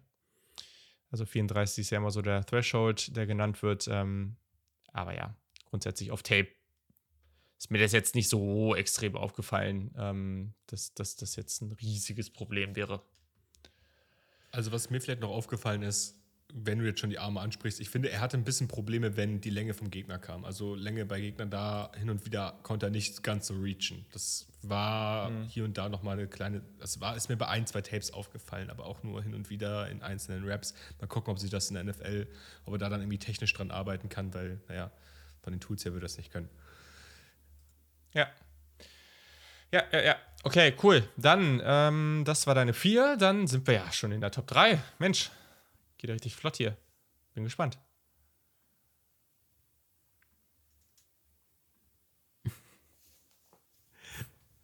Ich hoffe, äh, Julian ist nicht nur bei mir äh, weg. Sven, ich weiß nicht, wie sieht es bei dir bei aus? Mir auch. Super, bei mir okay, auch. gut. Ähm, dann moderiere ich jetzt ab hier einfach mal weiter und gucken wir oder hoffen wir mal, dass äh, Julian einfach gleich zurück in den Raum kommt und hoffen, dass hier alles weiter recorded wird. Genau, gut. Daniel Wright von Tennessee dann soweit. Und ähm, das war jetzt deine Nummer 5? Meine vier. Deine vier, gut, dann kommt jetzt wahrscheinlich deine drei. Genau, meine drei ist Bro Derek Jones, Georgia. Ähm, drei, äh, Quatsch, 6'5, 311. Hat, ähm, ja, ist seit 2022 Starter auf Left Tackle oder hat, hat 2021 auch schon Starts gehabt auf Left Tackle, äh, aber seit 2022 dann fest. Mm. Er hat mich positiv überrascht. Ich hatte irgendwie nicht so viel erwartet. Ich weiß gar nicht warum, ob ich da vorher irgendwie was gelesen hatte in die Richtung, aber ich fand ihn echt, echt gut. Seine, seine Fußarbeit hat mir gefallen. Ich fand, dass er sehr explosiv war. Er ist gut aus dem Stance gekommen. Ich fand ihn gut in Space. Er hat seine, seine Landmarks schnell getroffen. Mhm. Seine Mobilität fand ich sehr gut. Das, äh, das hat mich echt beeindruckt. Er ist ein Finisher, also er haut äh, gerne mal ein Pancake aufs Tape. Ähm, seine Kraft gefällt mir. Ein bisschen zwiegespalten bin ich, was seine Balance angeht. Ich hatte das Gefühl, wenn er genug Zeit hatte, sich vorzubereiten auf den Impact des Gegners, dann war, dann war er, hat, dann war er nicht aus dem Weg zu bekommen. Wenn er aber ein bisschen außerhalb des Konzepts war, noch nicht gesettet ist in seinem Pass-Set, dann hatte er Probleme mit der Balance. Da ist er dann oft das ein oder andere Mal äh, ja, auf dem Hosenbogen gelandet, weiß ich jetzt gar nicht mehr, aber auf jeden Fall äh, sah er dabei nicht so gut aus. Ich fand seine Arme und Hände das größte Problem. Die war, wirkten teilweise etwas lethargisch. Da kam er dann beim Block, hing, hatte er die teilweise sehr weit unten. Ähm, das Placement war nicht so gut. Es war immer sehr weit außen. Und ich hatte das Gefühl, dass er halt gegen agilere Rusher oft mal mit, mit Problemen zu kämpfen hatte. Grundsätzlich fand ich aber seine, finde ich seine Upside halt sehr groß. Ich glaube, dass das mit den Händen und so weiter coachable ist. Und den habe ich noch einen Tacken höher letztendlich als Daniel Wright und habe mit einer 1,7 bewertet. Alles klar. Ich glaube, Julian ist jetzt auch wieder am Start. Ähm, ah, gut. Broderick Jones, so? ja. Ja. Hä? Ich, also, ich bin total verwirrt eben, weil ich habe alles genauso gesehen wie vorher. Und ich dachte so, was ist denn jetzt? Also, ich, ja, ich rede hier und ja, niemand hört mich. Ja, gut, okay. Wie gesagt, ist alles nicht unsere Schuld, liegt alles am Programm. ja. So. Nein, auf jeden Fall Broderick Jones. Ich, ich, ich mochte den mega gern. Ist halt ein Athlet, hat man auch beim, beim Combine ganz gut gesehen, ist da den besten 40 gelaufen. 10 Yard Split war interessanterweise, ja, war auch gut, auch einen guten 10 Yard Split gelaufen. Ähm, ich fand, der hat super physisch gespielt, hat The Mauler Mentality. Äh, das, du hast es angesprochen, Pancake gerne. Ähm, ich finde, er hat Quick Feed. Ich finde, er hat eine super Awareness. Also macht seine Guards aktiv besser, habe ich mir aufgeschrieben. Also sehr viel, gerade auch bei Stunts hat er oft sehr schnell gewusst, welche, welche Leute er blocken muss, wo er nochmal anblocken muss, wo er nochmal chippen muss. Mhm. Was mir bei dem so ein bisschen aufgefallen ist, ist, er hat zwar diese Quick Feed, aber ich finde, er könnte sie manchmal einfach ein bisschen besser stellen. Also es gibt einfach diese, diese Situation, wo ich das Gefühl habe, er könnte einfach noch einmal ein Stück weiter adjusten und dann würde er den Speed Rush über die Edge bekommen. Stattdessen versucht er sich dann so, so ganz un, ja, so unkonventionell zu verbiegen mit dem Oberkörper, lehnt sich dann zu weit rein, verliert dann auch so ein Stück weit die Balance und wird dann über die Edge geschlagen. Ähm, wenn er da irgendwie adjusten kann, ist das für mich halt ein Spieler, der auch von den athletischen und von den physischen Tools, die er hat, ein Franchise Left Tackle sein kann. Also ich sage das jetzt einfach mal so, ich fand den richtig, richtig gut. Es ist bei mir einer, der relativ hoch am Ende gewichtet wurde, wenn er seine Technik halt zusammenbekommt. Da hat er bei mir halt wirklich ähm, ein paar Abstriche bekommen. Also da fand ich den dann maximal average in Teilen. Aber alles, was so das Physische und das Athletische angeht, da fand ich den wahrscheinlich am besten aus der Klasse. Okay. Ja, die haben wir auf jeden Fall massive Unterschiede. also, Broderick Jones von Georgia, ähm, boah, weiß ich nicht. Also, ich habe mir aufgeschrieben, dass ich den richtig gut nur als Pullblocker finde. ähm, also, ich fand den als Passblocker viel zu steif. Ich habe, also, ich meiner Meinung nach wird der massive Probleme gegen Speedrusher bekommen. Ich fand, der sah bei Inside-Countern richtig alt aus. Ähm, die Hände haben Power, aber das ist wenig gut platziert. Also, ja, ich meine, am Ende muss er halt daran arbeiten, die besser platziert zu bekommen. Ne? Das kann man schon anpassen. Ich glaube, da, also, das ist schon was, wo, wo man besser drin werden kann. Aber ähm, auch die Balance, ich fand den, der ist zu oft auf also war echt zu oft auf dem Boden. Ähm, und ja, klar, die Mentalität ist super, der hat Power, äh, breit gebaut, Size, Athletik, äh, der Punch und sowas, ne? Das ist alles gut. Aber, boah, weiß ich nicht, für mich ist das gerade irgendwie echt so ein, so ein, so ein Run-Blocking-Tackle. Also, und viel mehr, finde ich, ist er gerade nicht ist halt krass, ne? Weil ich, ich, wenn ich mir halt so mein, mein Grading angucke, dann hat er halt bei den ganzen technischen Sachen ist er nicht über Average gekommen oder halt teilweise auch unter Average und trotzdem ist er auf die Grade gekommen und ich verstehe halt woher. Also ich mochte den halt wirklich gerne, aber dachte mir manchmal, oder oft genug habe ich mir an den Kopf gefasst und dachte, guck mal, das kannst du doch besser. Also das, das muss doch jetzt, da muss doch jetzt besser deine mhm. Hände platzieren, da musst du doch besser adjusten. Mhm. Das hat er dann hin und wieder gezeigt, aber halt nicht konstant genug. Ja, es war ein bisschen frustrierend, so wie du es gerade gesagt hast, Kell, dass du das Gefühl hast, auch beim Pass-Set, was ich eben gesagt hatte, dass ich, wenn er nicht gesettet ist, hat er Probleme. Aber es fehlte einfach nur noch der eine letzte Schritt. Wenn er den noch etwas schneller hinbekommen hätte, äh, dann, dann er, hätte er wahrscheinlich besser mit dem Rusher umgehen können. Aber da ist er dann noch nicht so ganz. Aber ich, ich hm. wie gesagt, ich fand ihn von der, von der Explosivität her und so und von der, vor, äh, als Finisher und so weiter auch ja, konnte ich, konnte ihn nicht irgendwie schwächer graden. Das ist doch völlig fair. Cool. So, dann ist das jetzt schon deine zwei. Ähm, und ich habe das Gefühl, äh, es gibt noch so zwei Spieler auf dem Board, die, die, die, würden mich sehr verwirren, wenn sie jetzt nicht noch kommen würden. Ja, also meine zwei ist, ist Peter, Peter Skoronski, Northwestern. Äh, 6'4, 313. Und da, ja, ist halt schon enorm äh, klein für einen Tackle. Hast du nochmal die Armlänge, Julian? Weil 32, die ein Viertel. Ja, ja.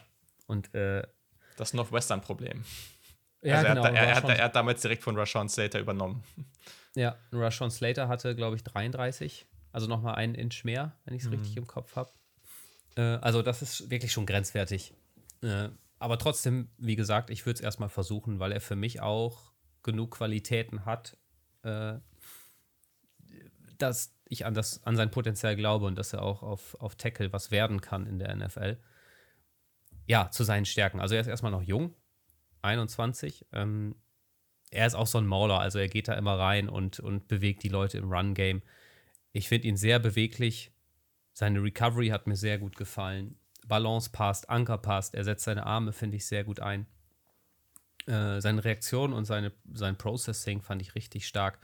Ich fand, er hat ein sehr gutes Timing, was so den Punch, also was da, wenn es darum geht, die Rusher aus dem Konzept zu bringen. Also er hat es immer wieder geschafft, mit seinen Punches die auf die Arme die Rusher dann letztendlich aus der Balance zu bekommen, was mir gut gefallen hat. Sein Mirroring hat mir gut gefallen. Ich fand ihn sehr explosiv. Was mir richtig gut gefallen hat, war sein erster schneller, dieser Kickstep, der erste nach hinten beim Pass-Set. Da hat er sehr viel Boden mit gut gemacht und dann eben auch gegen, gegen eine White Nine Rusher oder so äh, es geschafft, dem die, die Angle so ein bisschen zu nehmen. Seine Füße waren aktiv in den Blocks. Mm, und als Schwächen habe ich im Prinzip nur, was heißt nur, also ich habe seine Maße als Schwäche, weil ich einfach nicht weiß, ob es, ob es funktioniert. Seine Kraft fand ich schon teilweise schwierig, da hat er dann doch nicht genug äh, Power generiert im Run-Game. Und eben durch die kurzen Arme waren, haben es die Rusher oft geschafft, in seine, an seine Chestplate zu kommen und ihn dann eben durch die Gegend zu schieben das könnte in der NFL halt wirklich ein Problem werden, wenn du eben einem Miles Garrett oder so gegenüberstehst, der mit seinen Armen im Prinzip einen Riesenvorteil hat. Genau. Ich würde ihn trotzdem, trotzdem Mitte der ersten Runde graden, weil ich, äh, also ziehen, ich habe ihn mit einer 1, Moment, ich habe sogar nicht hier ins, ins Profil geschrieben, 1,5, 1,5 habe ich. Weil auch einfach, ich glaube, wenn, wenn er da halt nicht funktioniert, ist er ein super Guard, wenn er noch ein bisschen Kraft auf, äh, also ein bisschen Muskelmasse zulegt. Mhm. Genau. Peter Skoronski, derjenige, der ja schon im, Konte, äh, im, im, Konsens, so heißt das Wort, äh, im Konsens am ehesten, glaube ich, als Offensive Liner 1 äh, im, in der Draft gilt. So habe ich es bisher wahrgenommen. Mal gucken, ob das am Ende die NFL auch so sieht. Bin ich gespannt drauf. Mm, aber ja, okay. Hast du da irgendwie großartig andere Meinung zu? zu. Nee, ich habe ich hab die gleiche Meinung, aber ich glaube, ich sehe das so ein bisschen negativer als Sven. Das ist so das Problem. Also ich habe mir als Zusammenfassung als ersten Satz aufgeschrieben, Peter Skoronski tut alles in seiner Macht Stehende, um seine physischen Limitationen zu kaschieren. Und das, das fasst den Spieler ganz gut zusammen. Der ist halt nicht der Größte, der hat nicht die längsten Arme, der hat nicht die, mhm. nicht die größte Power, also, aber der, der macht halt, der arbeitet halt mega gut mit, mit Leverage, der arbeitet, äh, weiß seine Füße richtig zu platzieren, was du ja auch machen musst. Du kannst ja, wenn du nicht diese Size hast, um Leute im Run-Game einfach nur durch die pure Power aus dem Weg zu räumen, dann musst du ja wissen, wie du deine Füße stellst, um nach außen hin zu arbeiten, etc. Das macht er alles richtig, richtig gut. Aber dann gibt es halt hin und wieder auch diese einzelnen Snaps und diese einzelnen Streaks, wo er dann wirklich einfach outpowered wird, so ein Stück weit. Und dann kommen dann auch so Hugging-Tendencies, also wo er dann wirklich so die Leute fast schon so umarmt von hinten, weil er da einfach, weil ihm da so ein bisschen die Antworten fehlen. Ähm, hätte, also wären diese Sachen auf Tape nicht sichtbar gewesen, dann wäre Peter Skronski für mich ein klarer Fall für die erste Runde. So ist es bei mir jetzt so, dass ich ein bisschen skeptisch bin und nicht weiß, anders als zum Beispiel bei einem Rashawn Slater, den ich auch sehr gut fand, ob das jetzt alles so wirklich eins zu eins in der NFL klappen kann. Also ich würde ihn gerne auf Tackle sehen. Ich war am überlegen, bewerte ich ihn jetzt für Guard. Aber ich finde, er hat auf Tackle einfach zu gut gespielt, um ihn da jetzt nicht zu bewerten. Also das würde ihm einfach nicht gerecht werden. Am Ende ist Tackle die wertvollere Position, in Anführungszeichen. Auf jeden Fall sieht die NFL das so. Dementsprechend habe ich ihn da auch gegradet und ich denke auch, dass er da eine gute Karriere in der NFL haben kann. Aber da sind halt einfach Fragezeichen und solange die nicht geklärt sind, würde ich als Team auf jeden Fall äh, nicht abwarten, aber zumindest ähm, vorsichtig an den Spieler herantreten, sage ich mal. Ja, ja, da bin ich, glaube ich, auch irgendwo.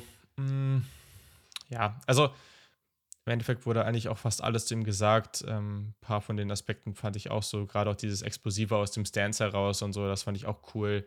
Ist ein cooler Spieler, ne? Keine Frage. Hat einfach diese Mix aus Intelligenz und Technik, das sieht man einfach in seinem, in seinem Spiel. Hm, ich, wie gesagt, ich finde den Anchor und die Power finde ich jetzt nicht so ideal. Die Tiefe in den Passsets ist okay. Ich glaube, es, es wird schon ein Spieler sein, die Mischung aus wenn der halt so den einen oder anderen Speedrusher mit langen Armen vor sich hat, dann wird es halt richtig, richtig hart. Ne? Also auch wenn man jetzt guckt, so zum Beispiel auch in dieser Draftklasse, ne? wir müssen ja gar nicht immer mit den Spielern, den, den allerbesten aus der jetzigen NFL gehen. BJ Ojolari von LSU. Speedrusher hat, glaube ich, irgendwie 34er, 35er Arme oder sowas. Ähm, ist jetzt nicht der, also ist jetzt nicht der breiteste Typ oder so.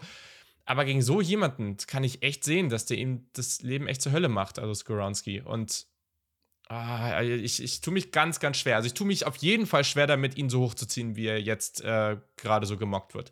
Man muss immer dazu sagen, es kann natürlich auch sein, dass wir einfach generell ganz wenig Top 10 Grades haben und er dann am Ende immer noch der 15 beste Spieler auf unserem Board ist. Dann musst du ihn natürlich so hochziehen, weil also, wenn es keine besseren Spieler gibt, dann gibt es keine besseren. Mm, aber ich glaube auch in dem Kontext, wenn ich jetzt auf mein Big Board gucke, ah, ich glaube, ganz da oben hin, äh, wo, wo er häufig hingepackt wird, kommt er nicht. Aber ich kann es gleichzeitig auch verstehen. Es ist, glaube ich, so ein bisschen so ein Ding. Es ist ein bisschen wie bei Roshan Slater, aber der Aspekt mit dem, dass die Arme halt noch mal ein bisschen länger waren, ist jetzt nicht ganz unwichtig. Aber es ist halt, wie sehr glaubst du dran? Oder wie sehr, ja, sind diese Limitationen präsent für dich? Ähm, ja. Er muss ja auch immer dazu sagen, dass, dass Slater halt einfach ein absoluter Outlier ist, ne, was seine ja, Armlänge angeht. Absolut. Also du kannst dann nicht sagen, das funktioniert nächstes Mal wieder. Also das, da werden die Teams wahrscheinlich schon eher sagen, okay, es hat zigmal nicht funktioniert, also gehen wir davon aus, dass es ja. da auch nicht funktioniert. Ja, und da sind wir ja auch alles ja so eine, so eine, so eine Krankheit in der Draft-Bubble, ne? Also sich den die ein, zwei Spieler zu schnappen, bei denen das mal geklappt hat, ne? Gerade auf Quarterback sehen wir das ja gerade ganz extrem. Ähm, und danach versucht man dann irgendwie alles irgendwie äh, und denkt sich, ja, er könnte der nächste Josh Allen werden. Ja, er könnte auch die, die zehn anderen Paxton Lynch oder wie sie auch alle heißen werden. Ähm, das, äh, das geht halt auch alles. Aber okay, ich, ich, vermute jetzt mal, dass wir auf deiner Eins über jemanden sprechen, wo es diese physischen Limitationen nicht gibt und der von der einzigen ja. richtigen Uni kommt, die da oben sein sollte. ja, Paris Johnson Jr., Ohio State, selbstverständlich. Also 66313. Ähm, für mich tatsächlich eine Top 10 Grade. Also ich, ich finde den, ich fand den überragend. Ähm, der ist jung, der hat eine Strafe 2022 kassiert gegen Michigan, kann man verkraften. Äh, er hat in seiner ganzen College-Karriere vier Strafen, vier Strafen kassiert. Das finde ich echt, also der Wahnsinn. Ähm, High-Character-Guy habe ich mir aufgeschrieben, also zumindest was, was, was man so von außen beurteilen kann. Der hat seine eigene Foundation, mhm. äh, die sich um äh, behinderte Veteranen und studentische Athletinnen kümmert. Einfach, was ich so von ihm gesehen, gelesen und auch gehört habe, macht er für mich einfach einen super reifen Eindruck. Äh, und ist trotzdem halt erst 21 beim Draft. Ich fand ihn sehr mobil, lateral und in Space hat er mir wirklich gefallen. Seine Füße fand ich beweglich. Bei seinen Pass-Sets bekommt er schnell Tiefe rein. Seine Reaktion war gut. Äh, bei Loopern und Fakes fand ich, hat er immer gut, gut reagiert. Sein Anker ist, ist der Hammer. Mhm. Auch der Ober, im Oberkörper passt es auch, was ich selten gesehen habe, dass beides bei den Tackles hier in dieser Klasse passt, aber da fand ich, passt es einfach äh, im Ganzen. Also er bleibt im Block, er ist aktiv im Block. Ich fand seine Spielintelligenz gut. Seine Recovery hat mir gefallen. Die, die Hände sind schnell, schnell am Mann und äh, re redirecten auch gut oder setzen sich neu. Seine Snap-Antizipation fand, ich, Antizipation fand ich gut und er sucht halt immer nach Arbeit. Als Schwächen habe ich geschrieben, er könnte, könnte manchmal noch physischer sein, hatte ich so das Gefühl. Ein ähnliches Problem, wie wir eben auch schon mal hatten bei, bei Davon Jones. Äh, weiß nicht, ob das so eine Ohio State-Krankheit ist oder ob das Rot was mit, mit mir macht, ich weiß es nicht. Äh, ich habe geschrieben, manchmal mit Balanceproblemen, allerdings hinter dem manchmal ein dickes Ausrufezeichen, weil es wirklich nur ganz sporadisch mal aufgetaucht ist. Und ich hatte das Gefühl, manchmal ist er ein bisschen zu aufrecht. Also er kommt dann, äh, wird, wird manchmal aufgerichtet und das Pad-Level passte nicht immer so ganz. Genau. Und letztlich habe ich ihn dann mit einer 1,3, also einer ja, Top 10 Grade auf dem Board. Ja, ich glaube, da, ich glaube, Paris Johnson ist dieser eine Spieler, wo ich, glaube ich, zu mir selber sagen muss, Kiel, du hast wahrscheinlich das falsche Tape geguckt. Ich werde mit dem nicht so richtig warm. Und das ist ganz, ganz komisch, weil ganz, ganz viele lieben den. Und ich habe mir halt sein Tape angeguckt und hatte da so, so meine Probleme mit. Also ich sehe halt, was, das, was, was er kann und was er für ein Spielertyp ist und weshalb diese Spielertypen, dass diese Spielertypen in der NFL Erfolg haben. Ähm, also diese Size, Mobilität, Kombination ist halt rare. Ähm, ich mochte den mega gerne in Space als Vorblocker, also der ist halt einfach ein Athlet. Aber ich habe auch ganz, ganz oft gesehen, habe auch ganz, ganz oft schlechtes Handplacement gesehen, äh, Footwork, die ihn einfach die Balance gekostet hat, ähm, Blitzpackages, die nicht und, und, und, und, und Stunts an der Line, die nicht richtig gelesen wurden und ganz oft einfach ganz, ganz viele Bad Snaps gesehen. Und irgendwie hat das einen bleibenden Schaden so bei mir in der Bewertung hinterlassen. Also das muss man, glaube ich, einfach so sagen. Also irgendwie kann ich das nicht übersehen und dementsprechend hat er bei mir jetzt auch nicht diese mega hohe Grade bekommen. Also ich sehe diese ganzen physischen und athletischen Themen, sehe ich, aber am Ende des Tages habe ich jetzt ein paar Spieler über den und das hat mich tatsächlich überrascht. Also bin ich ehrlich. Ja, da bin ich eher bei Sven. Welche Überraschung. Nein. Ähm, ich, ich muss sagen, es hat mich sogar ein bisschen überrascht. Ähm, Paris Johnson Jr. ist so damals als hoher Five-Star-Recruit äh, zu Ohio State gekommen und galt so als dieser Next Up-and-Coming Superstar. Also da hieß es wirklich, das ist der Typ, der kann so so ein Programm All-Time Offensive Tackle werden. Und ja, das mag bei einigen Unis schneller möglich sein, bei Ohio State ist das nicht so schnell möglich.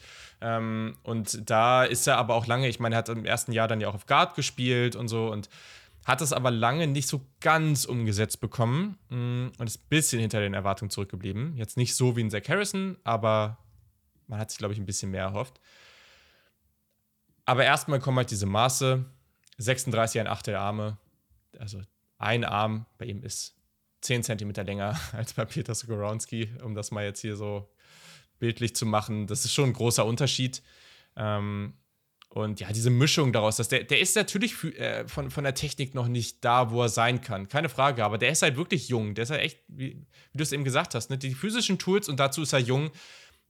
Das sind schon mal die grundsätzlichen Trades, um ein Franchise-Tackle werden zu können, um auch noch dieses Upside zu haben, wo er reinwachsen kann. Das finde ich erstmal ganz wichtig.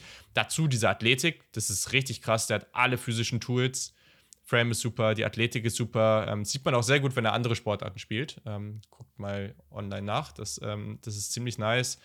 Ich finde den auch ziemlich intelligent. Gleichzeitig spielt er aggressiv.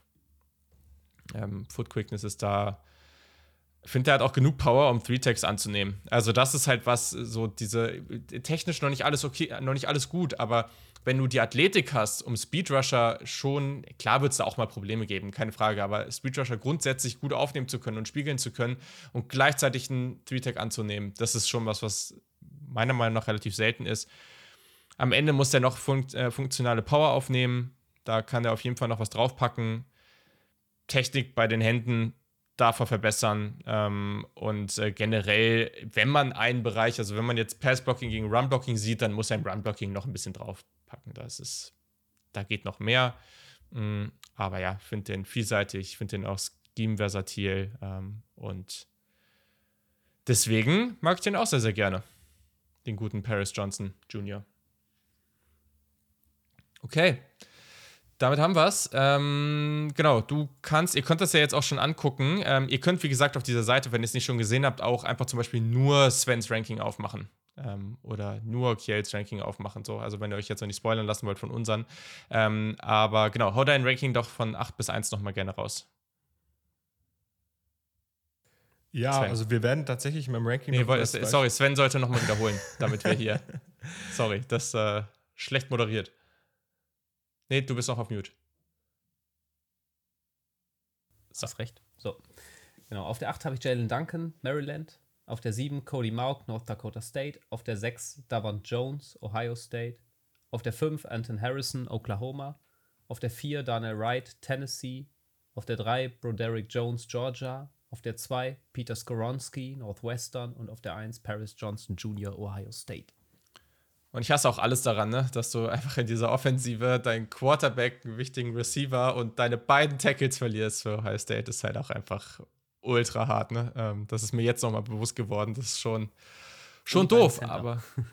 Stimmt, der auch noch. Stimmt, der auch noch. Ähm, ja, äh, nicht ideal, aber das sollen wir wann anders thematisieren. So, Kiel, jetzt darfst du mit deinem Ranking. Du hast dich auch gemutet. Jetzt läuft's weiter. Auf acht, auf acht habe ich ähm, den anderen Oklahoma-Tackle, äh, Vanya Morris. Mhm. Der hat mir tatsächlich ganz gut gefallen. Gib mir eine Sekunde. Ähm, ja, ist mobil, ähm, hat eine tolle Functional Strength, gute Footwork. Ich finde seine Technik eigentlich ganz, ganz solid, sage ich mal. Nicht unbedingt überragend, aber solid. Ähm, ist, hat auch diese Mauler-Mentality, die ich vorhin schon mal angesprochen habe.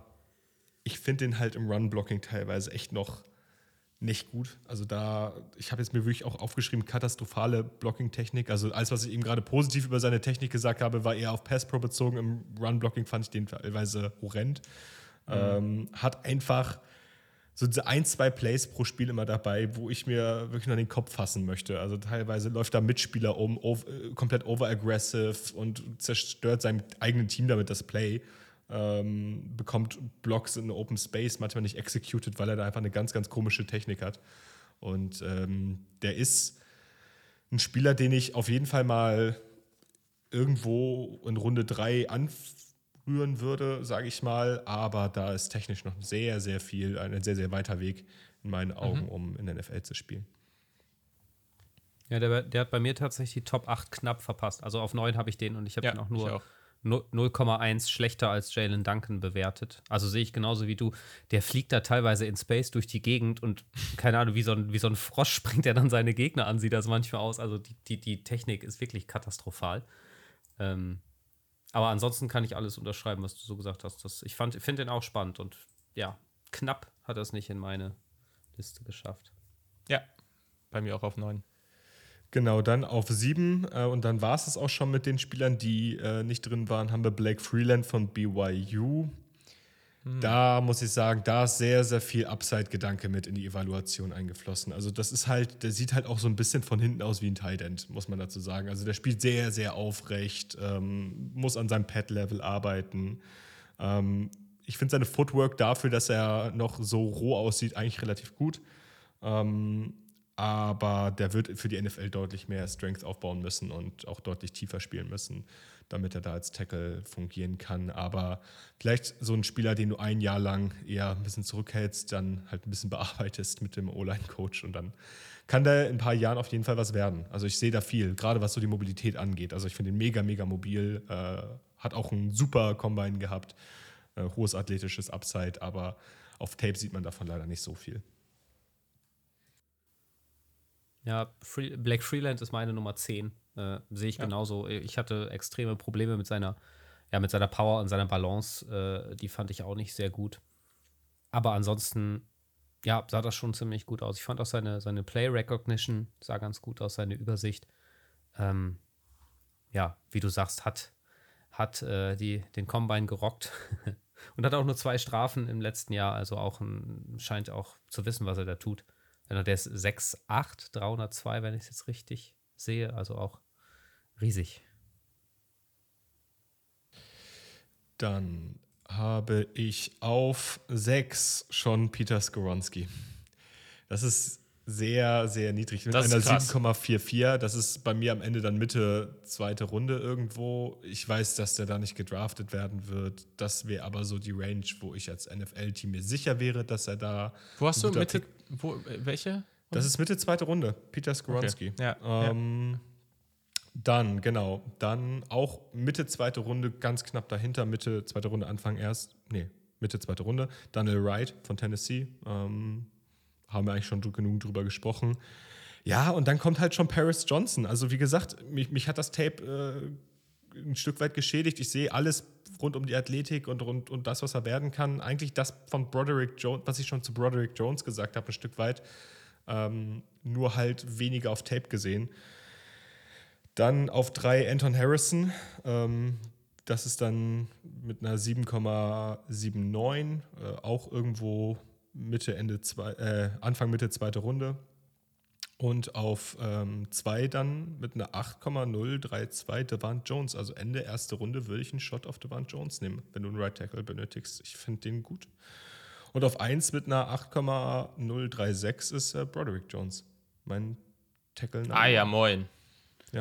Ich finde den deutlich besser als du und auch deutlich besser als Sven. Krass. Ich glaube, da werden wir richtig weit auseinandergehen. oh, wenn der schlecht. gedraftet wird. Ja. Okay. Ja. Weiß ich nicht, ne? Aber physisch ist er, ne? Also, ähm, da fällt mir hier noch ein. Weil wir haben ja jetzt wieder ein Soundboard, deswegen muss ich das jetzt abspielen.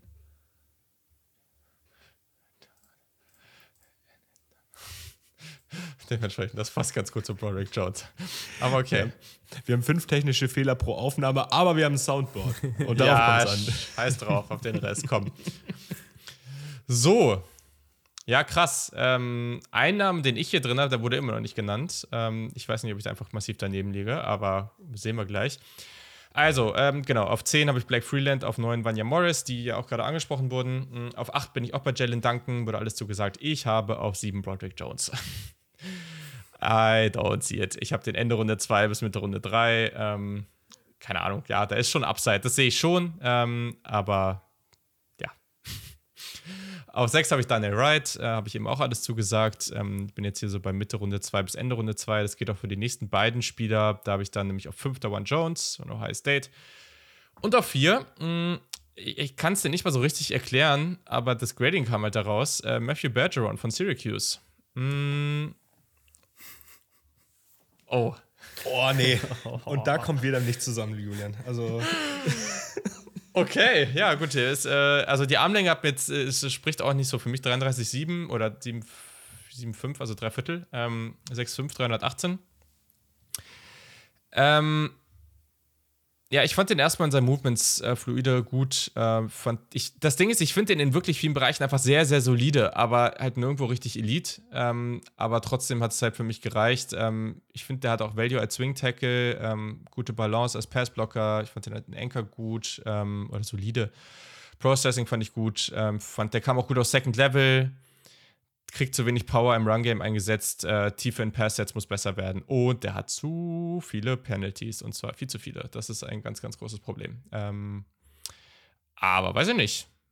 Ist jetzt auch nicht so, also muss man kurz dazu sagen, ist jetzt nicht so, dass der im Konsens äh, irgendwie völlig woanders gesehen wird. Also ähm, ich bin ja auch immer noch in Runde 2. Ähm, deswegen, aber ja klar, ist natürlich schon auffällig, äh, wenn ich ein paar Plätze vor deiner Nummer 1 habe, okay. Ja, also ich weiß nicht, ob Sven nicht zuerst was zu dem sagen möchte. Was ich nur sagen kann, ist, ähm, also ich habe da Ähnlichkeiten auch teilweise zu Peter Skronski gesehen. Was ich bei dem halt krass fand, also ich hab, fand den Anker teilweise erschreckend schlecht. Also ich finde, hat nicht gut geankert, das habe ich nicht gesehen. Der wurde einige Male on the skates gepackt, also äh, gegen physischere ähm, Spieler. Ähm, wurde mir viel zu oft durch pure Power einfach geschlagen, durch einen puren Bullrush. Ähm, erlaubt halt, der hat halt einen sehr, sehr tiefen, sehr, sehr tiefen Dropback, wenn er ähm, in Pass Pro und teilweise ist mir das fast schon zu tief. Also ich habe manchmal das Gefühl, er, er, erlaubt Spielern, die beispielsweise von der 7 oder mhm. von der 9 kommen, einfach eine super Speed-to-Power-Translation, allein dadurch, dass er halt so viel Space zwischen beiden gibt. Das heißt, er wird fast schon seinen eigenen Quarterback reingeworfen. Da muss er tatsächlich ein bisschen höher schon spielen. Ähm, ja, ich, ich sehe die physischen Tools irgendwie nicht so ganz. Am Ende ist der bei mir Ende Runde 4 so gelandet. So Mitte, Ende Runde 4. Ja, also, also ich, ich war, ich habe den auch, ich mag den überhaupt nicht. Also erstmal zu den Strafen, das fand ich ganz interessant, weil er hatte letzte Saison nur, nur drei Strafen. Davor allerdings sehr viele, da hast du recht, Julian. Also er ja. hat 25 in seiner ganzen Karriere, aber vielleicht war es, hat er sich da verbessert. Äh, und ja, zuletzt halt nur drei Strafen, was definitiv solide ist. Also, oh, ich, ich bin mit dem überhaupt nicht warm geworden. Also ich, ich fand den, ich fand den, ähm, der wurde hin und her geschubst ohne Ende, hatte ich das Gefühl. Also ich fange mal vielleicht mit dem Positiven an. Ich finde seinen, seinen ersten Step, der ist gut. Äh, ich fand ihn auch mobil. Und ich hab, hatte so, was man so, wie man es bewerten kann, äh, hatte ich das Gefühl, dass er einen guten Football-IQ hat. Und seine Technik hat mir auch ganz gut gefallen. Aber ich, also ich fand seine Hände, sein Handplacement teilweise völlig katastrophal. Ähm, seine Power hat mir überhaupt nicht gefallen. Also er hat im Run-Blocking fast nie irgendwen, also zumindest was ich gesehen habe, äh, bewegt. Und was ich wirklich ganz krass fand, war, dass er seine Blocks kaum irgendwie aufrechterhalten konnte. Also er hatte immer, sobald ein Defender seinen zweiten Move gemacht hat, war der, war der geschlagen. Was ich gar nicht so, also noch nie so in der Klasse, also in dieser Klasse jetzt gesehen habe. Ähm, dazu kam, dass also spielte damit rein, dass ich seine Recovery nicht gut fand. Also wenn der dann geschlagen war, dann war er mhm. auch geschlagen. Er hatte auch keine Chance mehr, irgendwie wieder zurück in den Rap zu kommen. Und er wurde so ziemlich oft, finde ich, was für seine fehlende Power spricht, beim ersten Kontakt halt direkt aus dem Play genommen, weil er da einfach durch, durchge, durchgehauen wurde. ja, und also ich, ich habe den sogar noch schlechter, also ich würde den nicht vor der fünften Runde anfassen. Also ich habe mir da 5,2 bewertet. So nämlich schön. Sagen wir noch ja, da dachte ich, ich wäre der Einzige, der hier heute auf den Deckel bekommt, aber. ja, ja, gut, okay. Ist ja, ist ja okay. Dann liegt ihr halt falsch. Ähm, nein, Spaß. Ich gucke jetzt gerade hier nochmal. Ähm, ja, PFF hat den auf 54. Also in der zweiten Runde. Die haben ja schließlich immer recht. Ähm, die haben Ahnung. Genau. Nein. Okay, also, ähm, genau, den habe ich hier an 4. Ähm, man muss aber sagen, dass er halt zwischen 4 und 6, also es ist jetzt alles mit einer 7 davor und dann 1,92, 1, also 1,9, 1,2, 1,1. Also es ist alles sehr, sehr, sehr beieinander, nah beieinander. Ähm, deswegen, äh, ja, so, der grö größere Sprung kommt jetzt ähm, zu den nächsten beiden. Ich habe auf 3 Peter Skoronski, haben schon alles zugesagt mag ich sehr, habe halt einfach so ein paar Fragezeichen, wo ich mir echt nicht sicher bin. Ich habe auf zwei Anton Harrison, ich mag den echt gerne, ich war sehr überrascht von dem. Ähm, bin aber immer noch in Runde 2, muss man vielleicht dazu sagen, aber fand den echt cool. Und bei dem einen Spieler, bei dem ich klar in Runde 1 bin, ähm, 8,3 ähm, von, der, von der Bewertung Paris Johnson Jr. von The Ohio State. Fand ich sehr, sehr nice. Ähm, hat viel Spaß gemacht. Klar, technisch gibt es auch ein bisschen was zu tun, aber von dem Paket, was er da mitbringt, das, äh, darauf kann man aufbauen. Ich denke, das ist schon jemand, da werden, wird das eine NFL-Team dann, was ihn zieht und die Fans werden eine Menge Spaß mit ihm haben. Genau.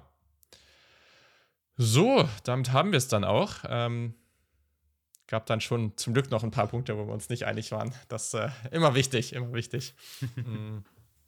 Aber hat auf jeden Fall Spaß gemacht. Ähm, wenn ihr andere Meinungen habt oder irgendwas äh, zu diesen Themen sagen möchtet, dann könnt ihr uns natürlich kontaktieren. Ähm, das gilt einmal äh, natürlich für Sven. Ähm, jetzt muss ich ja kurz gucken, wo habe ich dich denn hier? Auf Twitter. At Schür86, S-C-H-U-E-E-R 86. Steht genau. auch in den Show Notes. Genau, folgt ihm da. Und äh, genau, wenn ihr sein Ranking total Banane fandet, könntet ihr da bestimmt auch schreiben. Ähm, und das gleiche gilt für uns. Mm, der Kick auf Twitter und Instagram.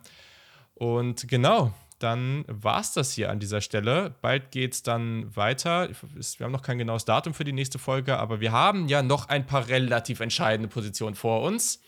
Sagen wir es mal so und äh, hoffe, dass wir dann die nächsten Male auch wieder dann von uns zumindest die gesamte Konstellation. Ja, wir haben noch ein paar relativ entscheidende am Start Positionen haben. vor uns, also die, die entscheidenderen vielleicht. Ähm, man munkelt, äh, dass ja die wichtigste Position im College Football von uns oder im Football generell von uns noch gar nicht besprochen wurde. Ja. Ja. Krass, ne? Ja, mal gucken. Mal schauen Müssen wir, mal. vielleicht bald tun. Müssen wir vielleicht, vielleicht bald, bald tun. ja, okay. Mal schauen. Ja, Sven, also vielen, vielen Dank, dass du dir das hier mit uns angetan hast. Ähm, hat eine Menge Spaß gemacht und äh, immer wieder cool, mit dir aufzunehmen. Ja, das fand ich auch. Ich hatte sehr viel Spaß. Danke für die Einladung. Sehr schön, sehr schön. Cool. Dann, äh, genau, meldet euch bei uns und sonst war es das an dieser Stelle. Kommt zum Stream bald dazu, ähm, kommt in unseren NFL Draft Discord. Äh, alle Infos findet ihr in den Show Notes, alle Links und so weiter. Folgt Sven. Und dann bis zum nächsten Mal. Tschüssikowski und Go Bucks. Ciao, ciao. Ciao.